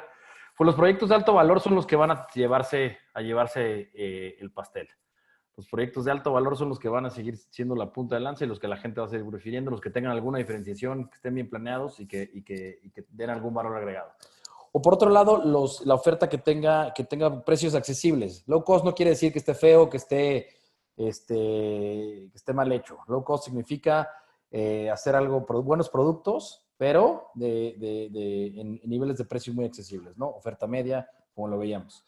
Si nos quedamos en, pues, este valor medio donde estamos, donde no damos una diferenciación, donde estamos en los mismos rangos de precio que todo, seguramente la vamos a tener muy difícil. Entonces, pensemos en esto, por favor. Y algún, un buen ejemplo de, lo que veíamos ahorita, ¿no? Veíamos la mancha urbana de Querétaro, perdón, veíamos la mancha urbana de Querétaro y en el centro, pues nos falta, en toda la parte céntrica de la ciudad, pues nos, falta, nos faltan desarrollos y ver qué podemos hacer.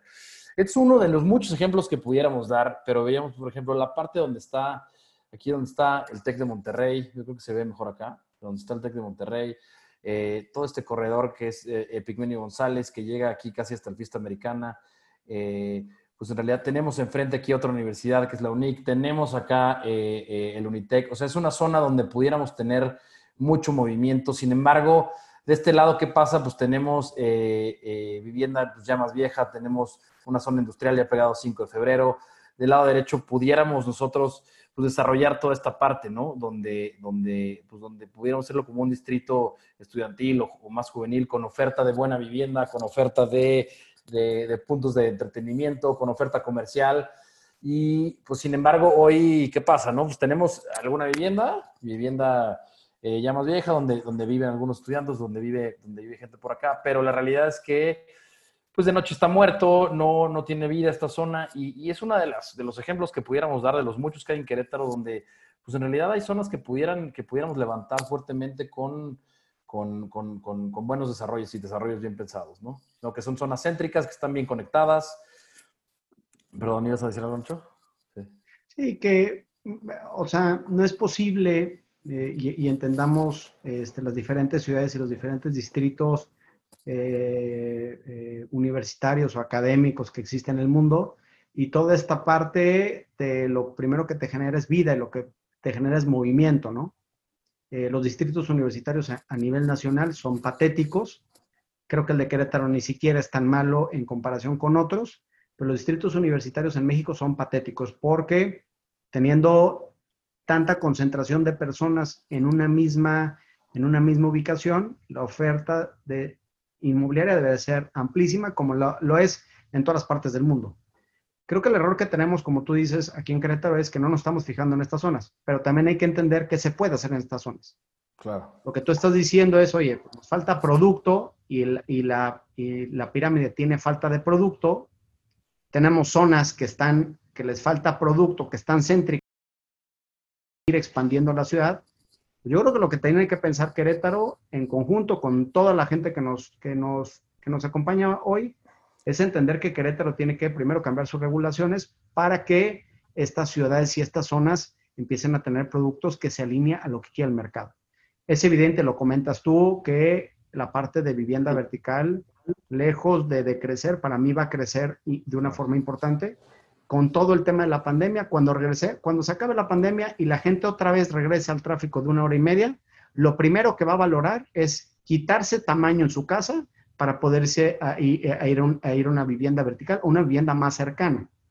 ¿Por qué? Estoy seguro que nadie quiere regresar a, eso, a esos temas de tráfico. Y también entendiendo, como dices tú, o sea, la dinámica demográfica que tiene Querétaro, siendo una ciudad altamente joven, y todas estas nuevas generaciones jóvenes con nuevas preferencias, que quieren menos metros, que requieren menos metros, que tienen menos hijos, que se divorcian más, que etc., etc., etc., van a estar buscando vivienda vertical que va a suprimir algunos productos y las familias, que todavía son un porcentaje bien importante de la demanda, seguirán demandando este, vivienda eh, horizontal, pero hay otros segmentos que demandarán vivienda vertical y la gente que no quiera tráfico se irá cierto porcentaje esta vivienda vertical. O sea, necesitamos balancear el mercado.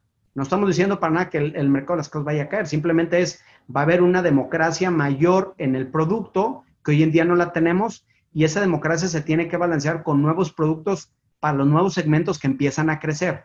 ¿Cómo lo puedes hacer? Haciendo que estas zonas tengan una una, capacidad de regeneración, como muchos ejemplos que ya tenemos a nivel nacional. Siempre pongo el ejemplo de Monterrey. Monterrey tiene zonas, el centro de Monterrey es el centro más activo de toda Latinoamérica en cuestión de regeneración inmobiliaria, no urbana, porque la regeneración el gobierno no ha metido un peso, pero hoy estás hablando que la mayor cantidad de departamentos que se venden este, en Monterrey, todos están concentrados en el centro porque hay una política de cero densidad, de, densidad libres y sin estacionamientos, productos mixtos, que está haciendo que haya productos para estas nuevas zonas, ¿no? Entonces, Querétaro tendrá que identificar cuáles son las zonas que tienen capacidad de regeneración, que también a la hora que están en, en, regeneración te permiten hacer productos más económicos porque la tierra es más económica, siempre y cuando la regulación esté alineada y te permita hacer esos productos, atacas la pirámide, atacas la necesidad de mercado balanceas el mercado y también ya empiezas a tener opciones, ¿no? Te quieres ir al suburbio, una casa, un jardín, eres familia, necesitas espacio, o no tienes hijos y tienes otras opciones dentro de, dentro de un mismo rango y haces una ciudad más saludable en movilidad, una ciudad más saludable en opciones de producto, una ciudad más saludable en balance de producto horizontal, vertical, segmentos de mercado, que creo que nos hemos apalancado todos de el músculo que ha tenido Querétaro, que lo ha aguantado porque es una ciudad este, con buenos segmentos económicos, pero ojo, eh, no siempre eso va a pasar y ahorita en estas épocas de crisis es cuando creo que tenemos que replantear lo que está pasando en Querétaro. Totalmente de acuerdo, Nacho. Entonces, como decías, pues es un buen ejemplo de, todo lo que se puede hacer dentro de la ciudad. Al final vamos, este, estamos enfrentándonos a, una población muy joven y que va a requerir regresar ¿no? a las partes céntricas, a las partes de entretenimiento, a tener buena conectividad y, estar cerca de de, su lugar de trabajo, ¿no? Entonces, son oportunidades que tenemos que empezar a ver. Por ejemplo, espacios como este, ¿no? Vemos espacios de, eh, por ejemplo, espacios de co-living o empezar a innovar con este tipo de, productos, ¿no? Donde va a haber gente que, pues a lo mejor, pues que no tiene hijos, que, no están casados, es gente joven, pues que no, les va a ser muy atractivo irse a vivir a Cibatá, irse a vivir a Juriquilla, a lo mejor ya, ya no va a ser la opción, ¿no? Entonces van a crear algo más céntrico, donde pudiéramos ofrecerles producto producto eh, diferente, producto específico para ellos, como este tipo de, de, producto. O por ejemplo también, em, creo que no tengo el slide siguiente, pero bueno, al final lo que queremos es un tema de lo que platicábamos, no, no es el home office, ¿no? No, no es lo que va a, reinar por, eh, en el futuro del home office, sino más bien es un tema de home más office. O sea, ¿cómo podemos nosotros sacar lo mejor de los dos mundos? Y lo que les quería platicar aquí, creo que un slide que, que, se me peló, pero bueno, el chiste es, en Nueva York, por ejemplo, eh, tenemos, hemos visto varios proyectos que lo que hacen es eso, ¿no? Te rentan en un solo fee de renta, te rentan tu vivienda, pero en el mismo complejo tienes acceso a un cowork donde puedes tener tu oficina, puedes convivir con gente, puedes tener espacios para, para ser productivo, para trabajar y tienes tu vivienda sin necesidad de desplazarte eh, más allá de, dentro de tu mismo clúster y complejo. ¿no? Entonces, ese tipo de proyectos o de productos son los que deberíamos de, empezar a, ver o innovar para estas generaciones que los van a estar demandando. ¿no?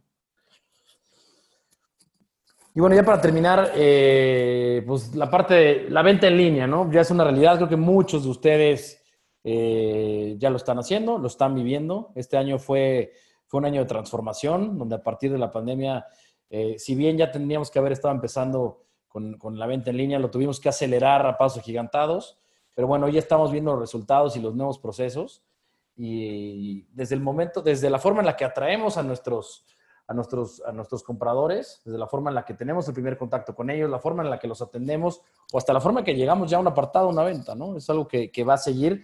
Este año fue solamente eh, la, primera probada, pero pues esto va a seguir y va a estar creciendo, ¿no? Entonces, esto es una realidad y los que ya empezamos con esto, felicidades y sigamos.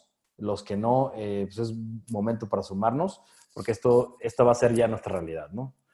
Ahora, y los que, para que los que no nos crean, pues en Amazon ya, ya, ya se están vendiendo casas, entonces, este, eh, eh, eh, pues para allá va. Y ya para cerrar, antes de, de aquí platicar eh, con nuestros invitados, pues un poco de conclusiones, y yo aquí no sé si, si Nacho y Eduardo quieren complementar, pero primero yo les diría, re, redefinamos la oferta. Eh, Querétaro, como decíamos, es una ciudad que tiene, que tiene mucho músculo, tiene, tiene mucho poder adquisitivo, hay demanda, des, redefinamos esta oferta, tengamos producto en todos los segmentos, tengamos este, variedad de producto en todas las zonas y esto nos va a ayudar a, a, tener un mercado más sano y, y, a tener las soluciones que estamos deseando. ¿no? Ojo, le metamos de ojo al desarrollo vertical, si bien, si bien el desarrollo horizontal, eh, vaya, pues va a seguir teniendo, teniendo, teniendo mucha demanda y, va, y, y, es, y es gran parte del, del mercado. El desarrollo vertical creemos que es gran parte de la solución para, para, las nuevas generaciones y para satisfacer estas necesidades que veíamos, ¿no? Tanto de, de, de conectividad, de, de cercanía, de, tener producto cercano. Entonces, el desarrollo vertical creo que es una de las, de las, las soluciones.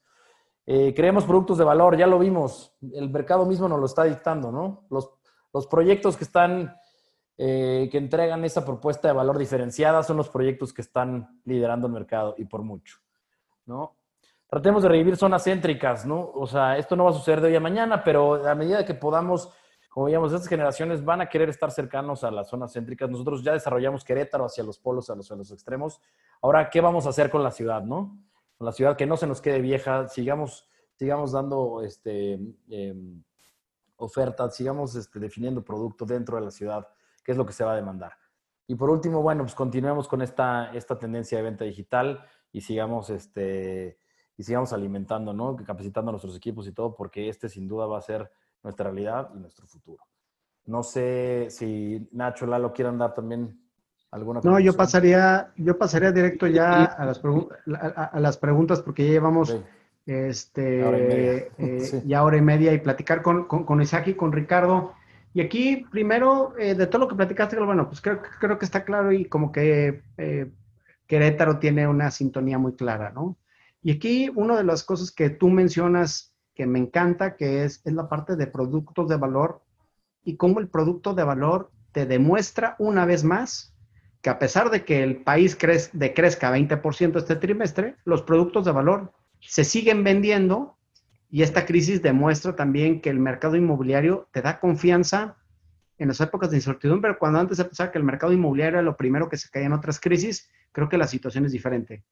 Aquí también, y creo que por eso invitamos a, Isaac, él representando una empresa que desde mi punto de vista, hace, productos de valor y hace productos diferenciados, este, pues preguntarte, Isaac, ¿cómo te ha ido? ¿Qué opinas? ¿Estás de acuerdo? ¿No estás de acuerdo? Este, los productos de valor, tú los has vivido en carne propia. Este, ¿Qué pasa con eso? O sea, ¿coincides con el, con el comentario que dice Carlos? ¿No coincides? este, cómo les ha ido, cómo han llevado esta pandemia. Eh, no sé si le puedes platicar a, a, la persona que nos acompaña. ¿Qué opinas en ese sentido, no? Muchas gracias, Nacho. Gracias. gracias. Eh, sí, estoy de acuerdo. La verdad es que necesitamos siempre tener un producto de valor para poder, eh, obviamente, tener un diferenciador y no tener las caídas tan fuertes como lo que originó en este año, el 2020, ¿no? Nuestro famoso COVID. Fíjense que, bueno, en, eh, me quedé pensando con todo lo que ahorita se comentaba y pues nosotros como, como grupo, algo que yo creo que nos ayudó y, y digo, y, lo, y, pues para eso, para eso es esta, eh, este webinar, este Zoom, que es para que podamos eh, aprender de las experiencias de los demás. Yo creo que a nosotros lo que nos ayudó es que, eh, primeramente, el producto que nosotros tenemos como, que es nuestro producto, nuestros productos estrellas, que son, son las oficinas y los consultorios, estaban pensados con algo que hace, le estoy hablando de hace 15 años, ideamos como algo totalmente loco, ¿no? O sea, de oficinas de 26 metros cuadrados, la gente nos veía y decían, oye, estos cuates sí están bien zafados, ¿no? O sea, si una oficina normalmente ocupa, pues digo, ya sabes, ¿no? Y lo recordarán todos, ¿no? O sea, ¿qué, estaba en una oficina? Tu computadora que ocupaba casi medio metro de, fondo, ¿no? Claro. Tu, tu, impresora que no era un multifuncional, sino era una Xerox, ¿no? Con su base y todo. Entonces, cuando la gente nosotros les decíamos, oye, pues son oficinas de 26 metros hasta 38, yo creo que algunas veces ellos, y, y, lo digo de esta forma, seguramente algunos han de haber pensado, estos están bien zafados, ¿no? O sea, estos cuates queretanos, eh, el momentum, están bien zafados, porque ¿cómo vas a meter una oficina en 26 metros cuadrados? Nosotros lo generamos porque pensamos que, no sabíamos que, que, que nos iba a llevar a un COVID-19. O sea, obviamente no lo pensamos. No, yo creo que hubiéramos hablado con ustedes cuatro veces y hubiéramos hecho esto mucho más grande, ¿no? ¿Por qué? Porque no pensábamos que esto nos tendría que llegar en este año 2020. Sin embargo, lo que sí hacíamos es que sacábamos un producto con, o sea, hicimos un producto con un valor agregado, que era el que tú como inversionista, en lugar de comprar una casa o rentar una casa de interés social para irte a vivir, y ahorita entrando a esa parte de justamente el, el home office, o sea, en lugar de que, de, que lo vieras por ese lado, pues dijeras, oye, puedo tener una oficina en veintitantos metros cuadrados y puedo generar mi oficina. Obviamente, esto lo hicimos, como les dije, hace, son 15 años que, hicimos uno de estos productos, que es justamente la torre donde está nuestro, nuestro corporativo, y, y funcionó. Funcionó posiblemente eh, por una idea nueva, una idea pues novedosa, en que la gente podía invertir y lo hicimos justamente en un lugar donde pensamos que las personas podrían tener algo cerca de su familia, para lo que comentaban hace rato un poquito con el home office, ¿no? O sea, que pueda estar cerca. Tal vez ahí no era un home office, sino lo que me acuerdo de la publicidad, en aquel entonces cuando nosotros iniciamos, pues realmente, ahorita tenemos una empresa que nos hace esto y todo, pero al principio, pues yo mismo lo hacía, ¿no? O sea, diseñábamos, sacábamos ideas, y me acuerdo que una de las frases que nos poníamos era, eh, más cerca de tu casa, más tiempo para tu familia. Al poner eso, obviamente, la gente lo relacionaba con ahorita lo que estamos viendo, ¿no? Del home office. Entonces, sí nos funcionó y al día de hoy podemos decir que pues, ya es algo más normal que haya oficinas más chicas. Pero si nosotros no nos seguimos reinventando, así que como desarrolladores inmobiliarios, este, obviamente nos, nos carga aquella, ¿no? O sea, la verdad es que necesitamos hacer algo diferente. Entonces, les comentaba yo ahorita, nosotros sacamos oficinas, por ejemplo, de 30, no, de 26 metros cuadrados hasta 38. Ok. Eso fue hace 15 años y seguimos así por varios años.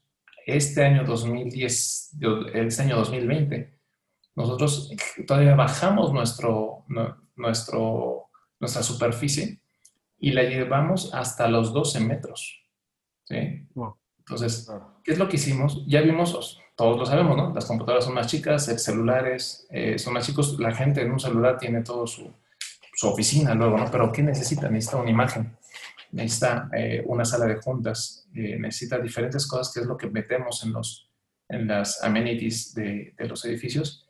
Y creo que eso, la verdad es que lo puedo decir de esta forma y, y, digo, a todos sabemos que nos pegó, o sea, yo creo que todos los que estamos aquí en esta reunión, a todos nos ha de haber pegado de alguna forma, a nosotros como grupo sí nos pegó y nos pegó en diferentes productos. Nosotros tenemos algunos productos tanto vertical, horizontal, de oficinas o de departamentos. Pero en el caso de oficinas, algo bien curioso es que en la venta, una vez que empezó el COVID y una vez que tuvimos que hacer ciertos arreglos, pero arreglos me refiero a arreglos en una semana. Es otra de las cosas. No nos pusimos a analizar, a ver, este, en una reunión, a ver cómo le vamos a hacer. No, no, no. O sea, casi, casi al día siguiente dijimos, oye, la gente tiene que irse a su casa, pues vamos a empezar. Hicimos reuniones diarias con el equipo, en la mañanita, a las 8 de la mañana con todos y viendo qué hacíamos. Y entonces lo que logramos es obviamente hacer algo diferente y hacer algunos cambios, pero sobre todo reaccionar rápido para que obviamente eh, todo esto empezara a tener una dirección diferente. Afortunadamente, y en uno de los productos que tenemos, que creo que es el, nuestro producto líder, eh, vendimos más eh, en relación al confinamiento que en todo lo que debimos haber vendido en el año 2019. Wow. O sea, imagínate. Entonces, digo, ahora sí que entre broma y broma con nuestro equipo de ventas siempre le decía, puta, bendito COVID, ¿no? O sea, bendito COVID. Loco manillo diría el presidente. Oye, Isaac, a ver, te, tengo una pregunta y, me parece una pregunta bien atinada de, de, de, Armando Rivera que nos acompaña aquí en, la sesión. Y él pregunta, a ver, eh, mencióname algún producto este, de valor. Obviamente tu producto como, con Momentum es un producto de valor. Más bien yo, yo, yo, yo aquí con Armando diríamos, eh, o para tratarle de responder a Armando, ¿tú qué defines en tu, en tu expertise o en, en el segmento que estás? Que en este caso eh, es evidente que conoces y entiendes perfectamente el mercado de oficinas. ¿Qué consideras tú que es un producto de valor o qué hace algo un producto de valor y que al final se ha reflejado en las ventas de, los clientes? O sea, ¿qué, elementos hay? ¿Qué cosas hay para que eso se pueda reflejar como producto de valor? Ok. Bueno, principalmente nosotros lo que siempre buscamos es, eh, como desarrolladores, es la ubicación. Entonces, finalmente es algo que trasladas de producto de valor hacia el cliente.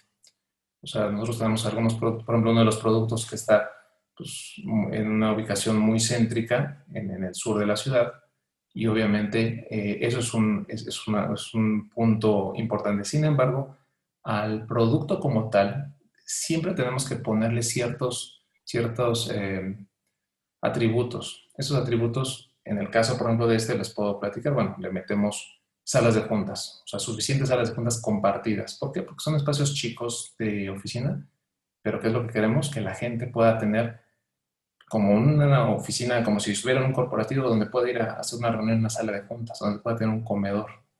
Le metemos otros, otros amenities adicionales que pues, ya sea que son amenities más que para la cuestión personal, que es entre una alberca, un, una, o una cancha de pádel o un squash, cosas de ese tipo, pero yo pienso que para nosotros, para el tema de las oficinas, lo que genera más valor es que una persona, aún comprando una oficina pequeña, tenga una imagen corporativa, ¿sí? Como lo, como lo, quisiera tener en el futuro, ¿no? O sea, es decir, yo, yo compro una oficina de 26 metros, de 30 metros, pero, pero compro en un edificio que, es, que justamente muestra lo que yo como empresa hacia dónde voy.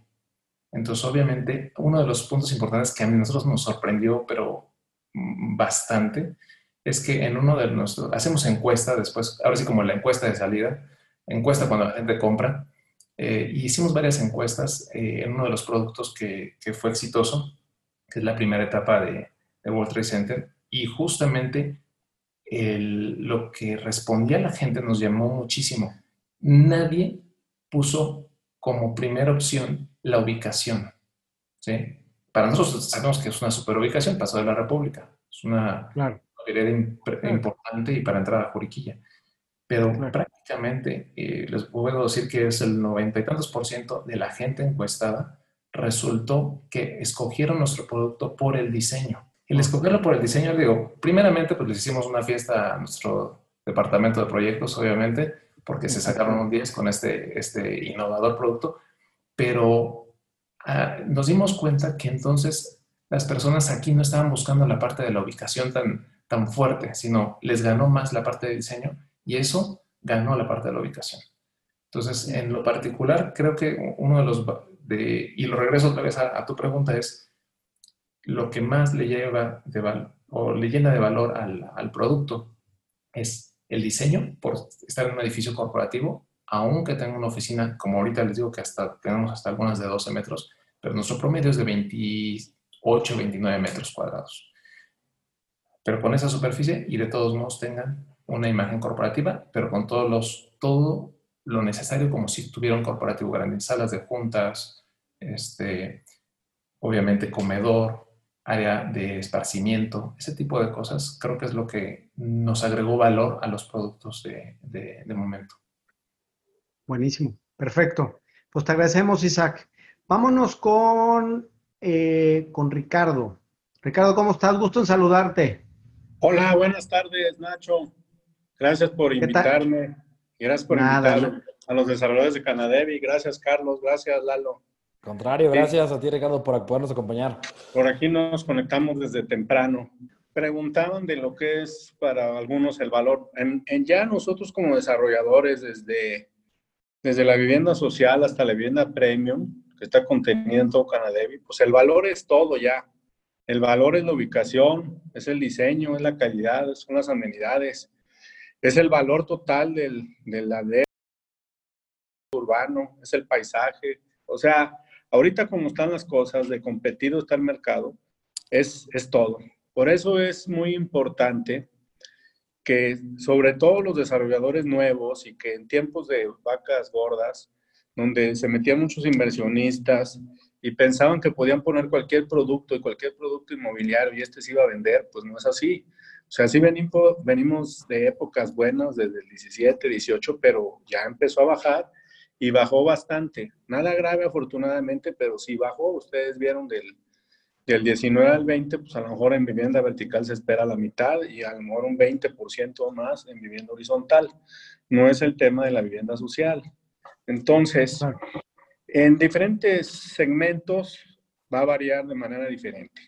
Ah, la realidad es que Querétaro ya es un mercado muy competido y yo les digo que somos víctimas de nuestro propio éxito. O sea, Querétaro ha tenido un crecimiento sostenido y un crecimiento por arriba de la media nacional, pero el poder adquisitivo de la gente no es exactamente el mismo. Entonces, ¿qué pasa con todos los predios? Pues los predios se fueron para arriba, más los predios urbanos o predios de consolidación que están cerca, más cerca del centro histórico, más cerca del primer cuadro. Entonces, es por eso que nos tuvimos que salir para la periferia para que nos pudieran dar los costos. En el caso del el primer cuadro de la ciudad, que es enorme, es desde, desde Constituyentes hasta Quintana, etcétera, pues tenemos unas restricciones, como decías tú, Nacho, pues de densidad y de ocupación del suelo y de áreas que no nos permiten crecer tanto. Entonces, los departamentos que se hicieran muy cercanos saldrían muy caros por, por lo pocos departamentos que podemos hacer.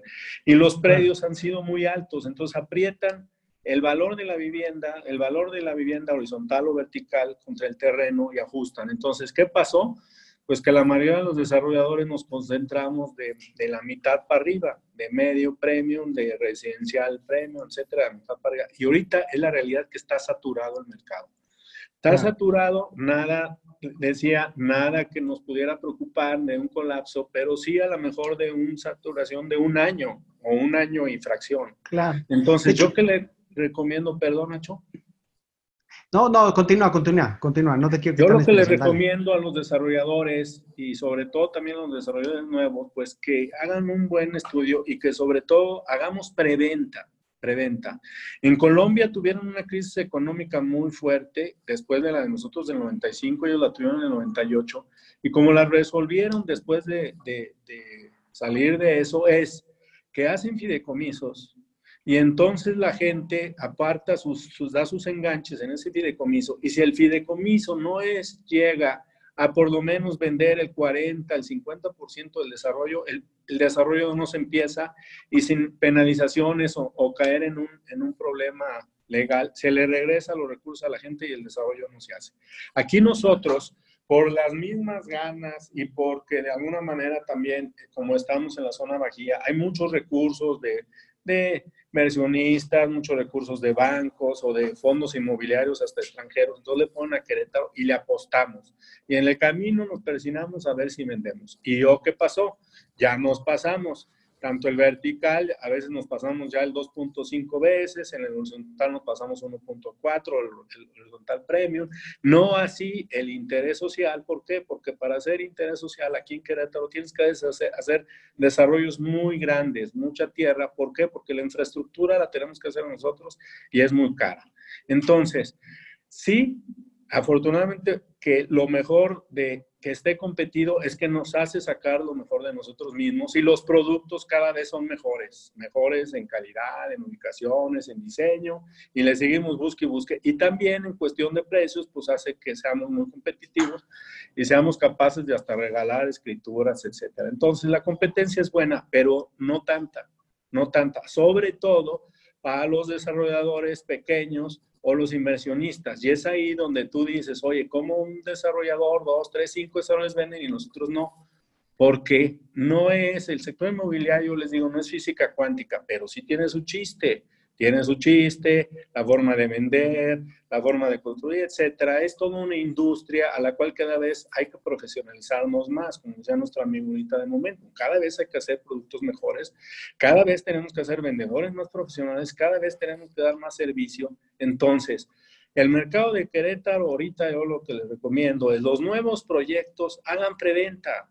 Creen que nosotros ya los que estamos en época de construcción o la mitad o más, tenemos que terminar, no hay de otra. Pero entonces se ponen a competir a veces con proyectos en la maqueta contra proyectos terminados. Entonces, hagan preventa y darle un tiempo, a lo mejor este año, para que el mercado se estabilice y vamos a seguir construyendo. Pero no somos la Ciudad de México, ni en poder adquisitivo, ni Monterrey, ni en cantidad sí seguimos creciendo, como tú dices, crecimos en los últimos 10, 15 años al doble, sí, pero somos una ciudad de 2 millones, no somos Monterrey, Puebla, Ciudad de México.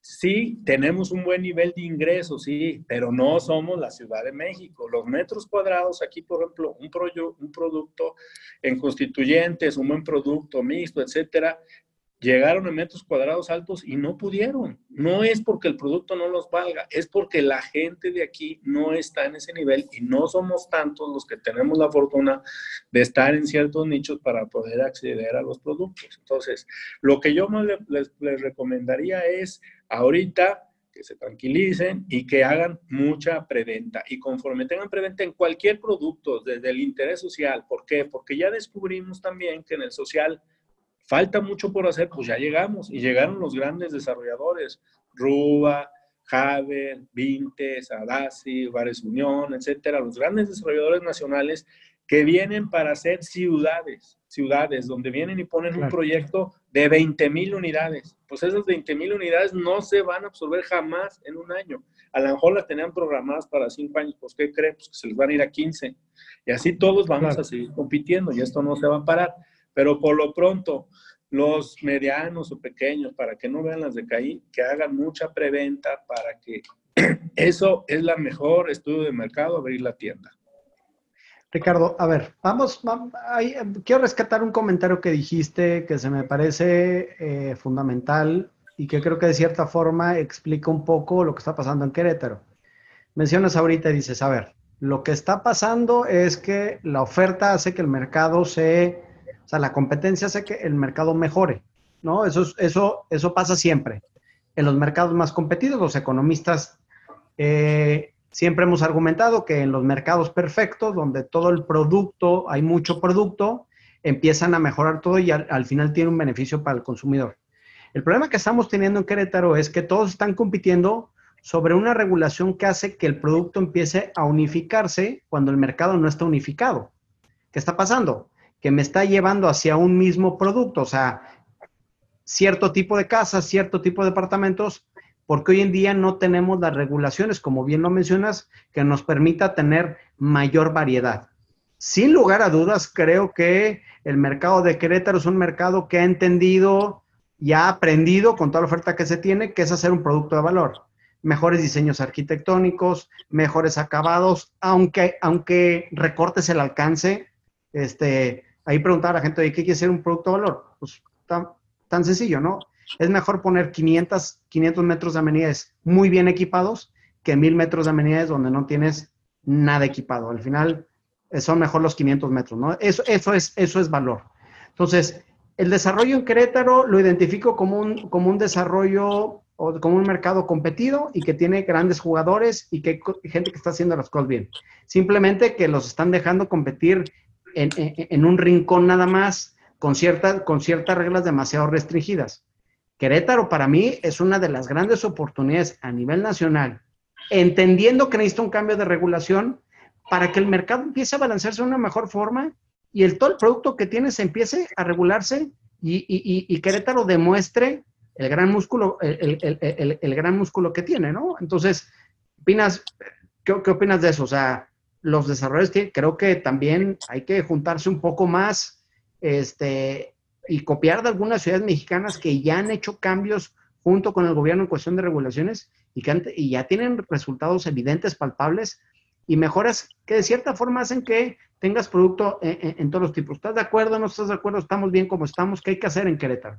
No, por supuesto que tenemos que mejorar. Ahorita estamos trabajando en una reforma del Código Urbano Integral y pues tenemos mucha resistencia de, de las autoridades, de los mismos políticos, de todo, porque pues ya ves que ellos también lo que buscan son pues darle gusto a todo mundo, ¿no? Y a los que no son urbanistas, a los que no son de arquitectos, ingenieros, constructores, desarrolladores, pues también. Efectivamente, venimos de aquí que Querétaro, sobre todo el centro histórico, que es enorme el centro histórico, no más de seis niveles, ¿no? Fue una situación especial la que se dio ahí en latitud, pero quieren eso. Entonces tenemos esta elección. Estamos luchando para cambiar ciertas normas y se esté más abierto. Simplemente los estacionamientos Aquí es impensable todavía que quitar los estacionamientos en una, en una vivienda este, vertical bien situada. ¿Por qué no? Es por metro cuadrado, entonces tenemos que hacer, tenemos que hacer un departamento de 80 metros y le tenemos que poner este, 25 metros de, estacionamiento más lo correspondiente en calle, es otro 50%. Entonces te llevas 80 de, de área útil y 40 de estacionamientos. Entonces son planchas donde las tenemos que llenar o hacer subterráneos y eso hace muy cara y hace que se encarezca. ¿Por qué? Porque como yo les decía aquí las autoridades, aquí el problema de movilidad no es hacer más calles, es sacar más carros, es subirnos al transporte colectivo, es mejorar las condiciones, es caminar. Aquí hicieron las ciclopistas. Pues las ciclopistas nada más supieron de, de membrete, duraron la inauguración y nadie las usa porque nadie respeta. Donde debería estar lleno de ciclistas, porque es una ciudad también compacta como Ámsterdam, hay 500 mil bicicletas rodando todos los días y estacionamientos públicos por todos lados. Ya al, estacion al que quiera hacer un estacionamiento público, pues bajarle el predial, darle incentivos, impuestos para generar. Pero yo te dije algo, nosotros somos víctimas de nuestro propio éxito y estamos ahorita en la curva, pues a lo mejor en las más bajas, empujados por la sobreoferta y de una vez por la pandemia. Entonces, el, propio éxito es que la autoridad dice, somos los, más, los impuestos más caros del país inmobiliarios, el traslado de dominio, tas, tas, tas. Pero no importa, pues como quiera se forman. Y como tú decías, es que Querétaro está bien si lo comparamos con Oaxaca, ¿no? Pues vivimos en, en San Francisco, California, ¿no?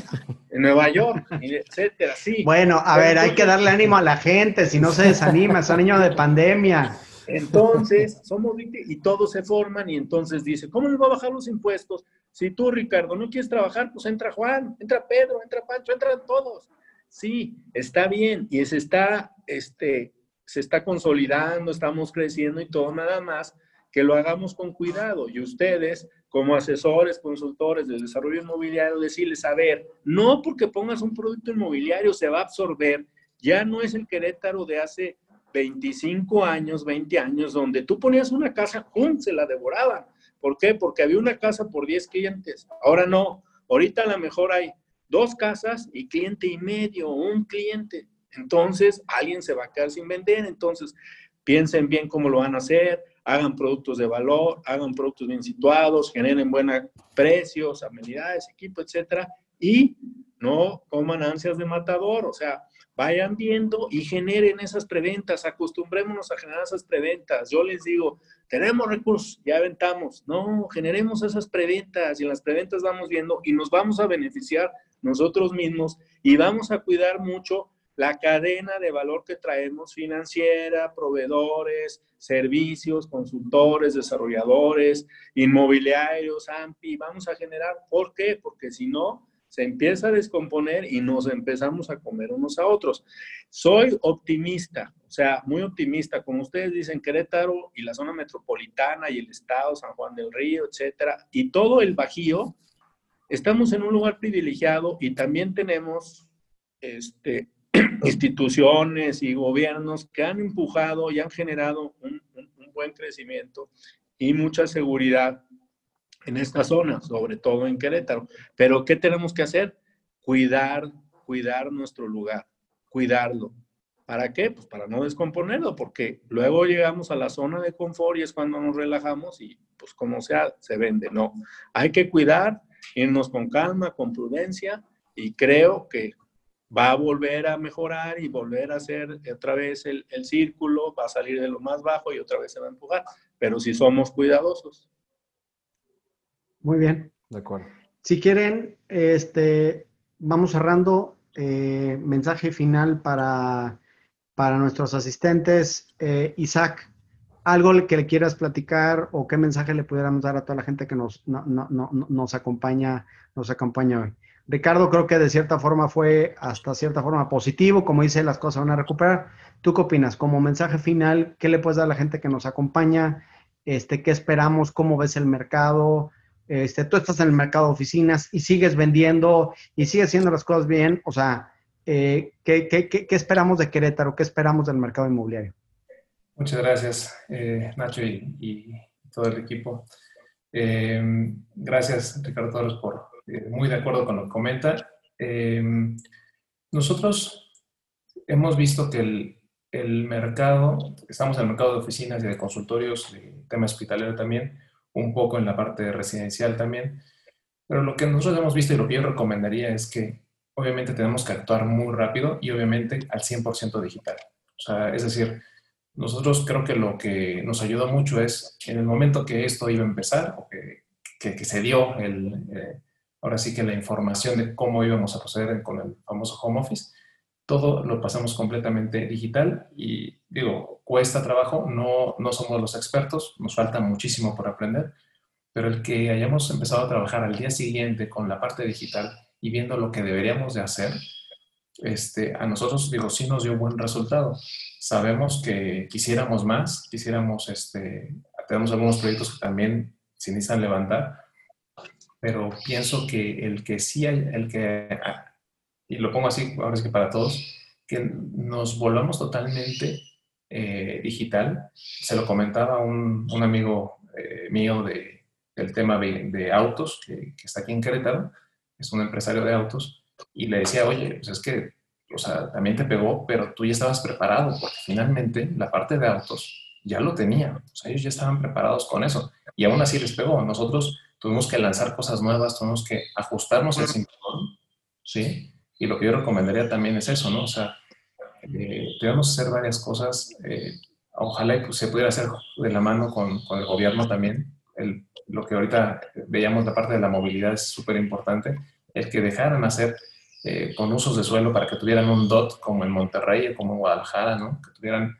eh, esta, esta parte del, del famoso DOT, que es para los que nos escuchan, bueno, pues es, es la, eh, el desarrollo orientado al transporte, eso es lo que significa el DOT, y es que pues tengas que estar en algún lugar donde no, o sea, no te obligan a tener estacionamiento, pero obviamente le estás dando el transporte a la persona para que se pueda mover. O sea, parte de lo que decía ahorita Ricardo, ¿no? O sea, las ciclovías, pues ahí están, pero ¿cómo las hacemos para que las ocupen? Pues necesitamos tener vivienda para que, en el caso de la vivienda, para que la gente pueda ocupar eso, pero que, que, nos permitan hacerlo, que nos permitan construirlo con el, como lo hacen en otras ciudades ya, ya experimentadas como Monterrey, ¿no? Con el famoso DOT. Eso es lo que nos quedamos aquí. Afortunadamente nuestra ciudad está toda desparramada.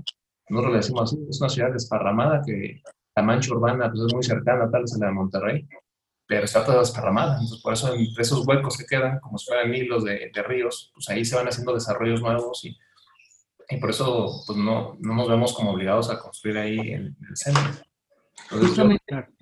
para, que te des una idea, Isaac, la mancha urbana de Querétaro es igual a la de Medellín y Medellín tiene más de 4 millones de habitantes. Exactamente el mismo tamaño que la de Medellín y tiene más de 4 millones de habitantes Medellín. Querétaro, la cifra oficial creo que está en 1.300.000 habitantes, 1.400.000, no llega al millón y medio. Sí. Medellín tiene más de, más de 4 millones de habitantes y tenemos la misma mancha urbana.